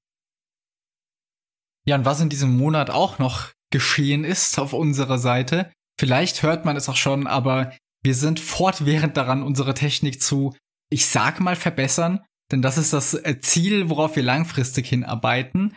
Aber es kann sein, dass manche Abstecher auf diesem Weg dahin nicht unbedingt äh, nur zur besseren Audioqualität beitragen. So zum Beispiel unsere Aufnahme heute. Es kann sein, weil wir so ein bisschen mit neuen Tools experimentieren, dass so ein leichtes Rauschen gerade bei mir manchmal zu hören ist oder auch, dass es ab und an mal etwas abgehackt klingt. Aber ich hoffe, all das führt dazu, dass wir in Kürze einfach noch besser klingen. Und ich habe aber das Gefühl, dass wenn das Rauschen nicht da ist und so, dass es durchaus klarer und besser klingt als davor. Also ich denke, mhm. wir sind weiterhin auf einem guten Weg. Nur die Zwischenschritte, da funktioniert leider nicht immer alles, wie es soll. Ich hoffe, ihr könnt das entschuldigen und gleichzeitig aber auch wertschätzen, dass wir uns hier die ganze Zeit bemühen. ich finde, der Perser-Podcast, da hat man richtig gemerkt, dass es noch mal klarer geworden ist als in allen Podcasts zuvor. Insofern bin ich mir sicher, dass es eine Verbesserung ist. Ich würde auch tatsächlich nicht nur um euer Verständnis bitten wollen, sondern auch um euer Feedback. Denn es gibt eine Sache, die wir selbst nicht machen können. Es ist nun mal so, dass wie wir uns anhören und welche Geräusche durchkommen und welche nicht durchkommen, auch maßgeblich davon abhängig sind, über welches Medium und mit welcher Qualität ihr uns hört. soll heißen, benutzt ihr Kopfhörer? Was für Kopfhörer benutzt ihr? Hört ihr uns beim Auto, übers Handy, über eure tolle Anlage? Und da hört sich's überall ein bisschen anders an. Total nett würde ich es finden, wenn ihr uns in Discord oder per Mail irgendwie eine Form von Feedback über die Audioqualität mitbringt und uns gerade sagt, wenn euch irgendwelche Störgeräusche noch auffallen, damit wir das einfach auf dem Schirm haben, wenn wir jetzt diese Tonspuren in nächster Zeit noch mal im Detail betrachten. Äh, egal, ob das offensichtliche Dinge sind oder weniger offensichtliche Dinge, teilt es uns einfach mit. Im besten Fall wissen wir das schon und im schlimmsten Fall wissen wir es nicht und dann können wir das in Zukunft beachten. Das wäre ganz, ganz nett. Und auch noch neu, ich bin in letzter Zeit nicht nur zu hören, sondern tatsächlich auch im Stream und zwar vom guten Schlumpf zu sehen. Wir haben nämlich aufgrund seiner mäßigen Performance in der ersten Hälfte der aktuellen Plünderparty-Season das Format How to Plünderparty ins Leben gerufen, wo ich ihn so ein bisschen coache. Wir sprechen unter anderem über die Plünderparty-Maps, entsprechende Strategien, was für Zivilisationen man da wählen sollte. Und ich war überrascht zu sehen, dass ihn das Ganze tatsächlich zu etwas motiviert hat, was er sonst nicht so tut. Er hat tatsächlich Build-Orders geübt. Und zwar nicht nur mit mir zusammen, sondern auch in darauf folgenden Streams. Das war schön zu betrachten. Ich hoffe, wir können da ein bisschen was erreichen. Ja, also Christian, du hast ja von außen gesehen, wie wir da ein bisschen geübt haben, wie ich mit ihm über die Karten geredet habe. Von mir aus äh, wirkte das Ganze, ich sag mal, etwas hektisch, aber ich glaube, das ist immer so, wenn man da selbst drin ist und sich erstmal sehr überfordert fühlt, obwohl man vielleicht vorbereitet ist. War ja mein erstes Mal, dass ich sowas gemacht habe und ein bisschen in Coaching einsteige. Wie, wie hast du das denn empfunden? Ich fand's total gut. Also gerade dafür, dass das jetzt das erste Mal war in einer hoffentlich noch länger anhaltenden Reihe, dann war das schon ziemlich, ziemlich gut. Ich hatte ja im Nachgang dann noch mal mit dir privat so ein bisschen Feedback geben, was ich finde, was man noch anders machen kann. Da kannst du überlegen, was du davon umsetzt oder nicht. Aber ehrlich, selbst wenn es so bleiben würde, ist das schon total lehrreich. Im Chat beim Schlumpf waren ja sehr heterogene ZuschauerInnengruppe. Da waren Leute dabei, die zwischen 1800 und 2000 Elo sind. Und da waren auch Leute dabei, die total niedriges Elo haben oder gar nicht wirklich spielen. Und ich habe gleichermaßen von allen eigentlich nur positive Interaktionen miterlebt. Und ich glaube, man kann aus dem, was ihr da besprecht, einfach auf völlig unterschiedlichen Ebenen immer etwas mitnehmen. Und was man, glaube ich, nochmal betonen sollte, ist, das ist jetzt nicht das Standard-Coaching, das man vielleicht auch von Pros aus Streams kennt, sondern es ist viel detaillierter, es ist viel mehr auf Reflexion und Entscheidungsfindung abgestimmt. Klar, es geht auch ein bisschen um Bildorders, aber das war jetzt nicht das, was im Vordergrund stand, fand ich, sondern das ist eher aus, also, oder sagen wir mal so, die Tatsache, dass der Schlumpf gesagt hat, er muss eine Bildorder lernen, ist aus der Erkenntnis erlangt, nämlich aus strategischen Erwägungen heraus, die ihm dann klar geworden sind, dass es einfach Maps gibt, wo bestimmte Bildorders definitiv vorteilhaft sind.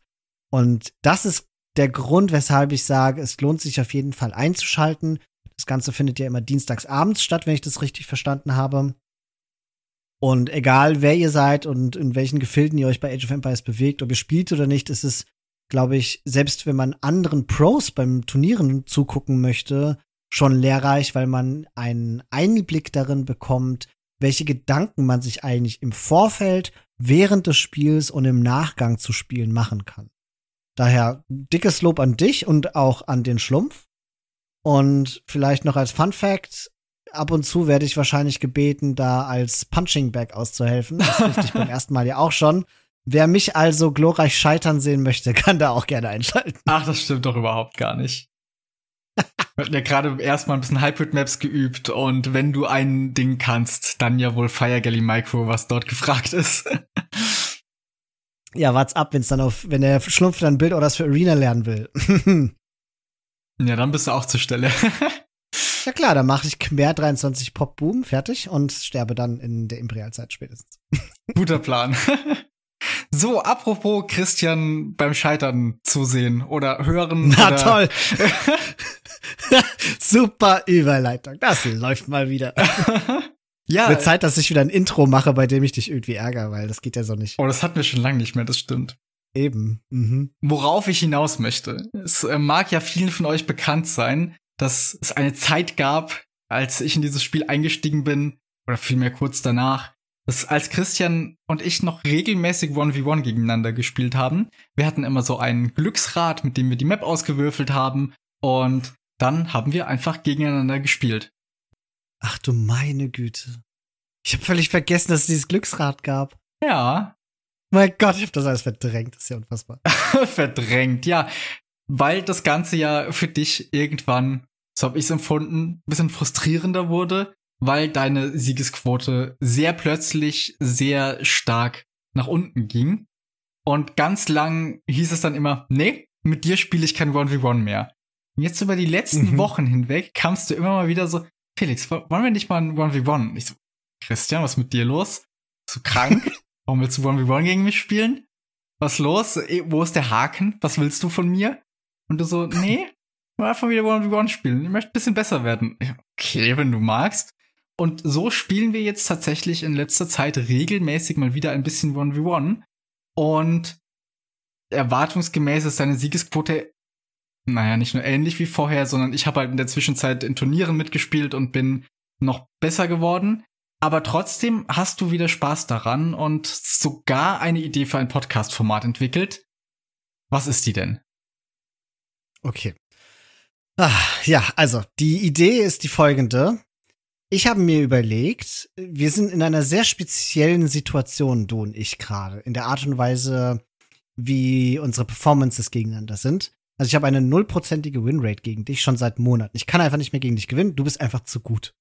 Und ich glaube, dass zwei Dinge zusammenkommen. Einerseits diese spezielle Situation. Du bist für mich ein übermächtiger Gegner, den ich gerne bezwingen wollte, bei dem ich mich aber sehr stark anstrenge und es trotzdem einfach nicht hinbekomme, weil ich das Gefühl habe, du bist mir immer zwei Schritte voraus. Wir reden jetzt natürlich von One v Ones.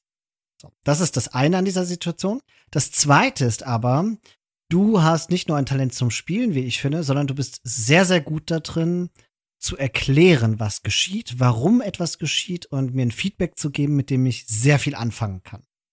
So, da kommt noch mal was dazu, nämlich ich aus Berufskrankheit heraus habe ich spezifische Vorstellungen davon, was gutes Feedback ist und was nicht, was konstruktives und was nicht.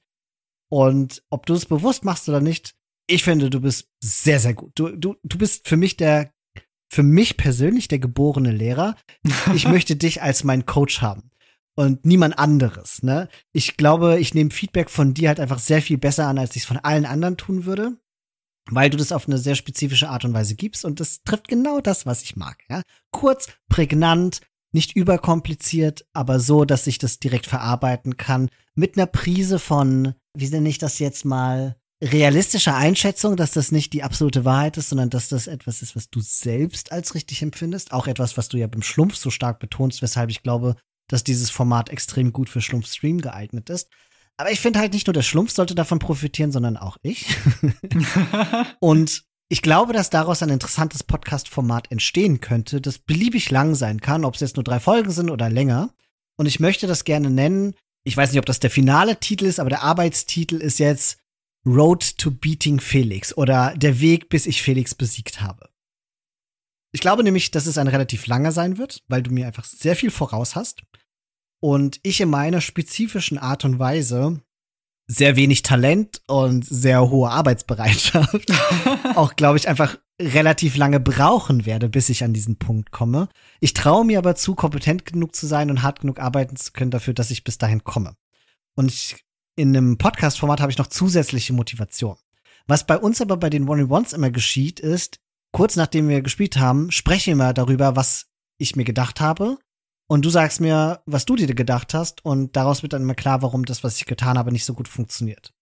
Aber auf deine, weißt du, charismatische, produktive Art und Weise.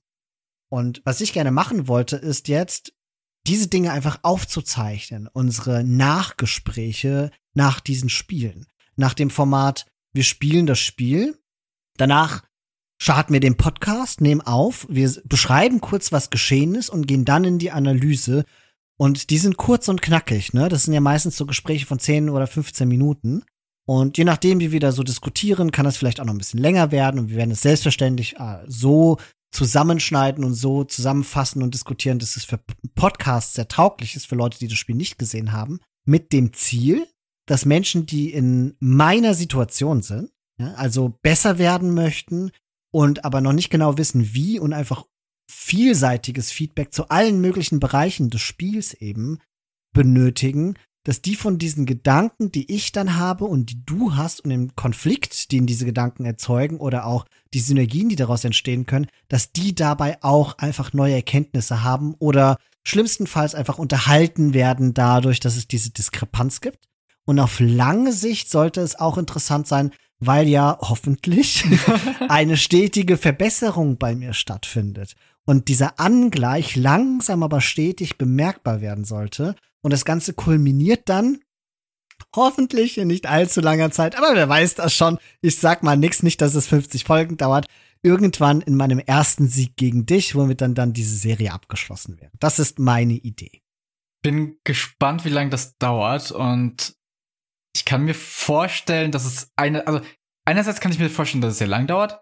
Andererseits, dass das mal sehr plötzlich passiert, weil wir ja auch öfter einfach Arabia Random Sith spielen und ich weiß nicht, je nachdem, wenn du eine Sith kriegst, mit der du dich sehr wohl fühlst, ich eine, mit der ich das nicht tue und dann entscheide ich mich für irgendein blödes Opening und du machst was Gutes. Ich kann, klar, glaube, dass das sehr plötzlich auf einmal passieren kann auch. Ja, das sagst du aus deiner Position heraus, aber ich bin mir da relativ sicher, dass das noch lange nicht passieren wird, denn selbst wenn ich in so eine Situation komme, in der ich ein Sith bin haben müsste oder so, oder in der du dein Opening völlig kaputt machst und ich mache ein super starkes Opening, du bist viel vielseitiger im 1v1. Du hast viel mehr die Kontrolle über das Spiel als ich, meinem Eindruck nach.